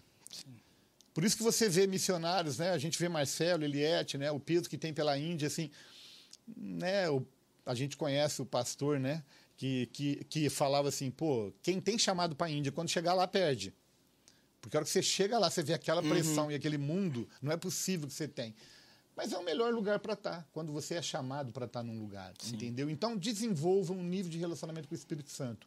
Isso não acontece da noite para o dia, isso é relacionamento sabe? É relacionamento. Deus vai revelar para você a maneira como ele vai falar com você. Interessante que uma das formas que Deus tem falado comigo muito, e ele já falou isso, ele falou: ó, olha para o cotidiano, porque eu vou falar com você no cotidiano. Aí a gente viaja, porque a gente vai para a Bíblia, né? Olha para os pássaros, olha para os lírios. Aham. Pô, Deus já, Jesus já falou isso lá atrás. Mas aquilo cai assim de uma forma especial para a gente. Sim. Então, o primeiro conselho é esse daí. Sabe, desenvolva relacionamento com o Espírito Santo, vai, vai orar, vai ler a palavra, vai ouvir Deus. Tem gente que acha que, por exemplo, nos meus momentos eu, eu fico orando é, duas, três horas, né? Eu tenho dia que eu vou para a sala, cara, que eu fico duas horas calado. Eu fico só assim, ouvindo Deus, sabe? Ouvindo o silêncio. E, e ali, de- cara, quando Deus começa, rapaz, é um negócio absurdo, né? É, Eu lembro até, lembrando aqui, né? Muitos de vocês vão lembrar disso, né? Eu lembro de um dia que eu, eu acordo quatro horas, né? Esse é o meu horário. Vou para a sala orar e um dia cheguei na sala e, e Deus não estava. Ele não veio. E a gente sabe quando Deus vem, quando Deus não vem. Quando Deus, né, ele está num lugar, quando Deus não está. E eu cheguei na sala, quatro da manhã, falei, perdi meu tempo hoje, porque Deus não está, o que, que eu vou fazer aqui? Mas sanguíneo e colérico, eu falei, não, eu sou fiel. Se Deus não é, eu sou. Eu vou orar, quatro horas da manhã. É, sanguíneo colérico é assim, né? Aí eu peguei e falei, vou ficar. E fiquei 4 e 5, 4 e 10, 4 e 15, 4 e 20, 4 e 25. Aí eu olhei para a cama, falei, eu vou voltar para a cama, porque Deus não vem. 4 e meia, Deus chegou. Eu senti a presença. Inundar a sala. A primeira pergunta que Deus fez foi assim: Você sabe por que que eu cheguei agora? Aí sanguíneo colérico já pensa também, né? Bom, pelo menos ele reconhece que ele atrasou. Ele essa pergunta- humilde, humilde. se ele fez essa pergunta, ele sabe que ele atrasou, né? Aí eu falei, por quê? Aí ele falou assim, porque eu queria que você sentisse por 30 minutos o que eu sinto todo dia quando eu venho e você não vem. Aí, cara, aí isso é isso aí. Minha boca foi pro pó, foi pro tapete de casa e eu falei nunca mais. Então, desenvolva um nível de relacionamento com o Espírito Santo. Não é da noite pro dia, mas vai chegar uma hora, cara, que você vai sentir, o negócio vai fluir de uma tal forma que vai ser assim, impressionante. Outra coisa, profundidade na palavra. Profundidade na palavra. Cara, na minha época, na minha época, quando eu fiz seminário, a gente tinha uma coisa que chamava concordância bíblica. É, era, era um trem assim, dessa grossura, seis volumes. Então, quando você queria fazer estudo da palavra, você tinha que achar a palavra e tinha que ler. Entendeu? Hoje, cara, você abre aqui, ó. Que palavra que você quer saber? Eu acho ela, sei quantas vezes que ela aparece na Bíblia e tem estudo completo. Então, seja profundo na palavra. Eu fico perplexo de ver, tem gente que acha que sou, sou eu, né? Ah, Valdir que faz. Cara, às vezes eu estou orando, orando, e Deus me chama a atenção Olha uma coisa revolucionadora. Olha que coisa louca. Aquele texto, que é uma dica já, que eu já dou para todo jovem também, né? Jesus já disse, né? Tem casta que só sai com jejum e oração. Um dia eu tô lá em casa orando, nunca tive a curiosidade de olhar qual que é a palavra casta, originalmente falando no grego. Nunca tive. Eu sempre, se perguntar para mim o que que é casta, é um monte de capeta. é o que a gente vai falar já, né?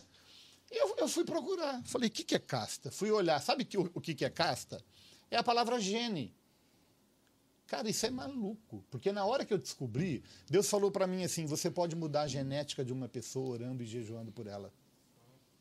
Cara, é maluco. Eu estou entrando numa área que eu não tenho nem habilidade para falar. Mas foi Deus que falou. Então, para mim, eu posso mudar a genética. Tem gente que fala, ah, eu sou assim por causa da genética, meu pai, meu avô, meu bisavô, não sei o quê.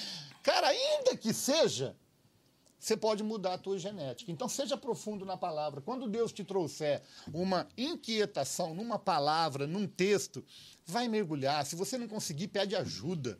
Vão procurar junto, porque Deus está te revelando coisas profundas ali. Agora, por último, aqui eu quero realmente dar uma palavra para todo jovem, porque é, a nossa vida moral ela é determinante. Você me fez uma pergunta aí, né? Se Roseli, por exemplo, foi esse up no meu ministério. Você sabe quem era o primeiro filho de Jacó? Rubem. Rubem ele tinha o direito de primogenitura. Ele era o primogênito. Só que quem Deus chama de primogênito é José. José é o décimo primeiro filho. O que, que eu quero dizer com isso? Eu quero dizer que uma escolha sua errada na sua vida moral pode comprometer o teu destino. Eu não estou falando de eternidade, eu não estou falando de perda de salvação. Pode até comprometer. Mas eu estou falando de destino. Deus tem, Deus tem um destino para você. E por que Rubem perdeu o direito de primogenitura? Porque ele subiu no leito do pai. Isso é claro na Bíblia. E por que que José, sendo um dos últimos filhos, se tornou primogênito? Porque o cara foi fiel. A gente conhece a história de José, não preciso ficar chovendo no molhado aqui para falar quem foi José.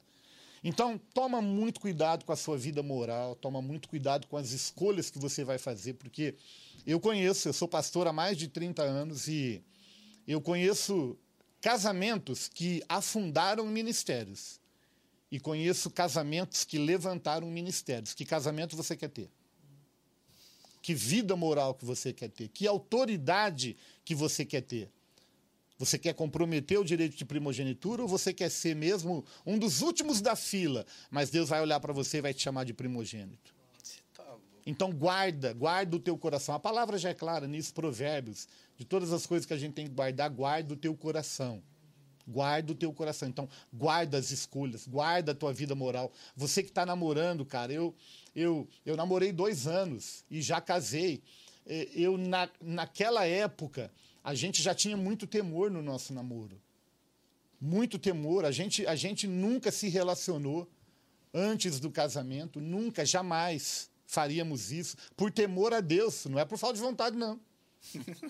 É por temor a Deus e por respeito um ao outro. Então toma muito cuidado, porque você é templo do Espírito Santo e as suas escolhas e o seu comportamento pode comprometer o seu destino. E eu comecei esse papo lançando uma palavra profética. Você é resposta às orações e você é cumprimento da promessa. Da mesma forma que eu sentei numa mesa e eu tomei o vinho da promessa que Deus fez para Jeremias 2.500 anos atrás.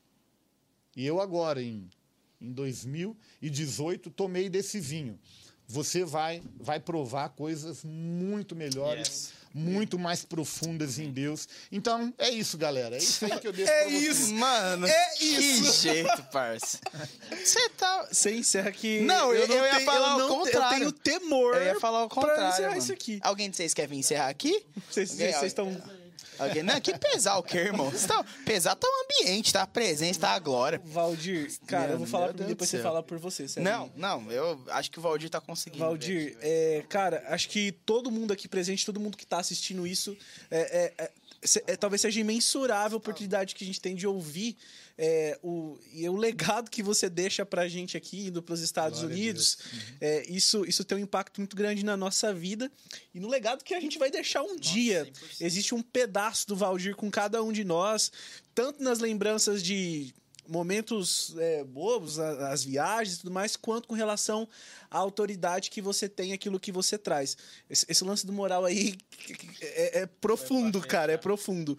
Valdir, da minha parte, cara, muito obrigado por ter se disposto a vir aqui, falar com a gente, trazer Prazer. um pouquinho, e eu sei que isso é só um pouquinho de tudo aquilo que você já viveu, mas marcar os nossos corações nessa noite, né, Não, Marcelo? Sim. Valdir, falo, falo por testemunho próprio, pra todo mundo que tá aqui, tá assistindo, assim, que confesso que foi um divisor de águas pra mim. De Amém, verdade mesmo. glória a Deus. Eu, eu acho que a gente tem que aproveitar cada oportunidade que, que a gente tem, né, de, de estar exposto a esse ambiente. Igual você falou, eu quero estar exposto. Eu dou glória a Deus porque o Senhor me colocou exposto a ouvir isso que você tá falando, porque foi resposta até de coisas que eu tenho orado e tenho pedido pra Deus. Tremendo. Então isso, isso foi um divisor de águas pra mim. Pra mim foi resposta de muitas coisas que eu tenho buscado, que eu tenho colocado diante de Deus. Então assim, é mu- muito além de um podcast, de uma questão de entretenimento que eu tenho certeza que, que todo mundo que assistiu, todo mundo que tá aqui saiu assim realmente, mas eu falo do- ambiente espiritual, da questão espiritual mesmo, não querendo espiritualizar tudo, mas eu Não, falo da minha parte. Tem um peso aqui. Eu, eu realmente saí daqui, assim, impactado, com um divisor de águas em muita coisa da minha vida e, e- e- e realmente, assim, com os olhos abertos para muita coisa que eu tenho colocado Amém. diante de Deus. E, assim, o que a gente tem a fazer é te agradecer, né? É porque é uma, é uma honra, é um privilégio. Né? Isso tem algo que a gente sempre fala aqui entre todos, em- em- com qualquer pastor que a gente conversa aqui. É graças a Deus que nós temos um presbitério né, tão aberto, tão disposto, tão é, assim, mesa, isso aqui é muito importante, sabe? Isso pra mim faz toda a diferença e, assim, falando por mim, mas também falando por toda a equipe, é um privilégio. A gente agradece mesmo, é uma honra, Amém. né? Provavelmente esse podcast pode ter sido o último com o Valdir aqui, né? A gente nunca sabe. A gente nunca sabe. A gente nunca sabe aquilo Só que Deus, tá Deus. preparando. Mas, assim, honramos a sua vida e te agradecemos por isso, assim, de verdade, Amém. de verdade, de verdade. Galera, mesmo. valorizem, né? Às vezes você corre lá no YouTube pra procurar um cara que é, e é um cara às vezes tem tem gente que vai ter mais, unção né? mesmo, vai ter uma palavra. É, mas valorizem também os seus pastores e líderes locais. Esses caras têm histórias e experiências que muitas vezes a gente acaba que não ouve como a gente ouviu aqui hoje. Então valorizem isso, valorizem seus pastores, independente de onde você seja. Yes. E aí, vai, vai querer pesar o Rafinha aí? Tem que pesar o Rafinha, você sabe disso, Valdir? Eu não. Você sabe que tem uma, tem uma tradição aqui, né? Se esse Ah. menino engordar 2 quilos, eu e o Natan vamos pintar o cabelo de rosa, Valdir. Ah, Parece brincadeira, mas é verdade. Só, só que o menino engorda, Valdir, ele emagrece, Ele semana emagrece após semana semana. semana. É um negócio assim, ô impressionante. Jesus. Só pra gente, pra gente fechar, porque é uma, é uma, é uma tradição nossa. Mas eu, vou, mas eu vou te falar uma coisa, eu... Rapaziada, de verdade. Vocês vocês não estão entendendo, não vai acabar não, né? Não, velho. Nossa, meu Deus do céu. Ô, Jesus. Cristo. vai rolar então um 20 quanto eles montam? Vai rolar um 24 horas aí antes. Vai, vai, vai, vai sim, vai sim. Tem novidade aí, vai detonar. Tem novidade aí pra detonar, meu filho. Vocês vão ver só. E tá pertinho, tá pertinho? Tá mais perto que você imagina. Top, Ó, top. Rafinha, por favor, assuma o seu posto na balança, meu querido. Olha lá. Rufem os tambores.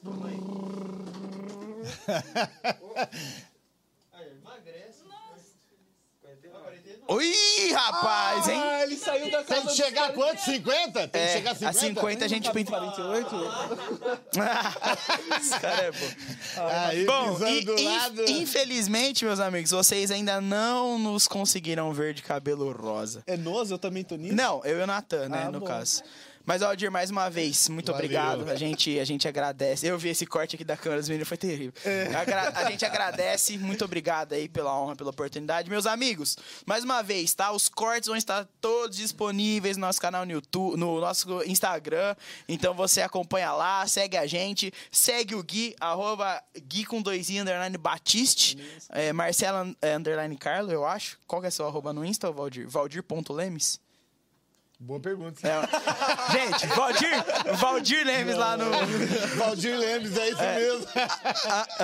canal no YouTube. Canal no é, o canal no YouTube. YouTube, Ah, que inclusive canal tem, YouTube tem, rapidão aí, tem muitas Canal coisas no lá. YouTube, galera. exatamente. Vídeo toda segunda-feira, agora de quarta-feira também. Que isso? Deus, Deus deu uma palavra legal, cara. Sete coisas que o dinheiro não pode comprar. Eu vi isso aí. Toda quarta-feira, tô compartilhando uma delas. Meu Deus do céu. Então, por favor, Legal. você, você tem uma missão. Sair daqui e se inscrever no canal no YouTube do Pastor Valdir. A gente não fez isso, mas agradece pela equipe o, o presente que o Valdir Ah, não, gente. É, vai É, ficar. Não, vai ser no. ó. Ó, assim, agradecemos diante de todos, mas vai ser no off. Isso é histórico, Vai ser no off. profético. Mas assim, gente, nós estamos impactados e por mim eu já ficava aqui mais três horas, mas mais uma vez, obrigado. Amém. Família, valeu, Deus abençoe, tamo junto. Sexta-feira agora às 11, é nóis. Amanhã yes. Bora queimar. É nóis, valeu, tamo junto.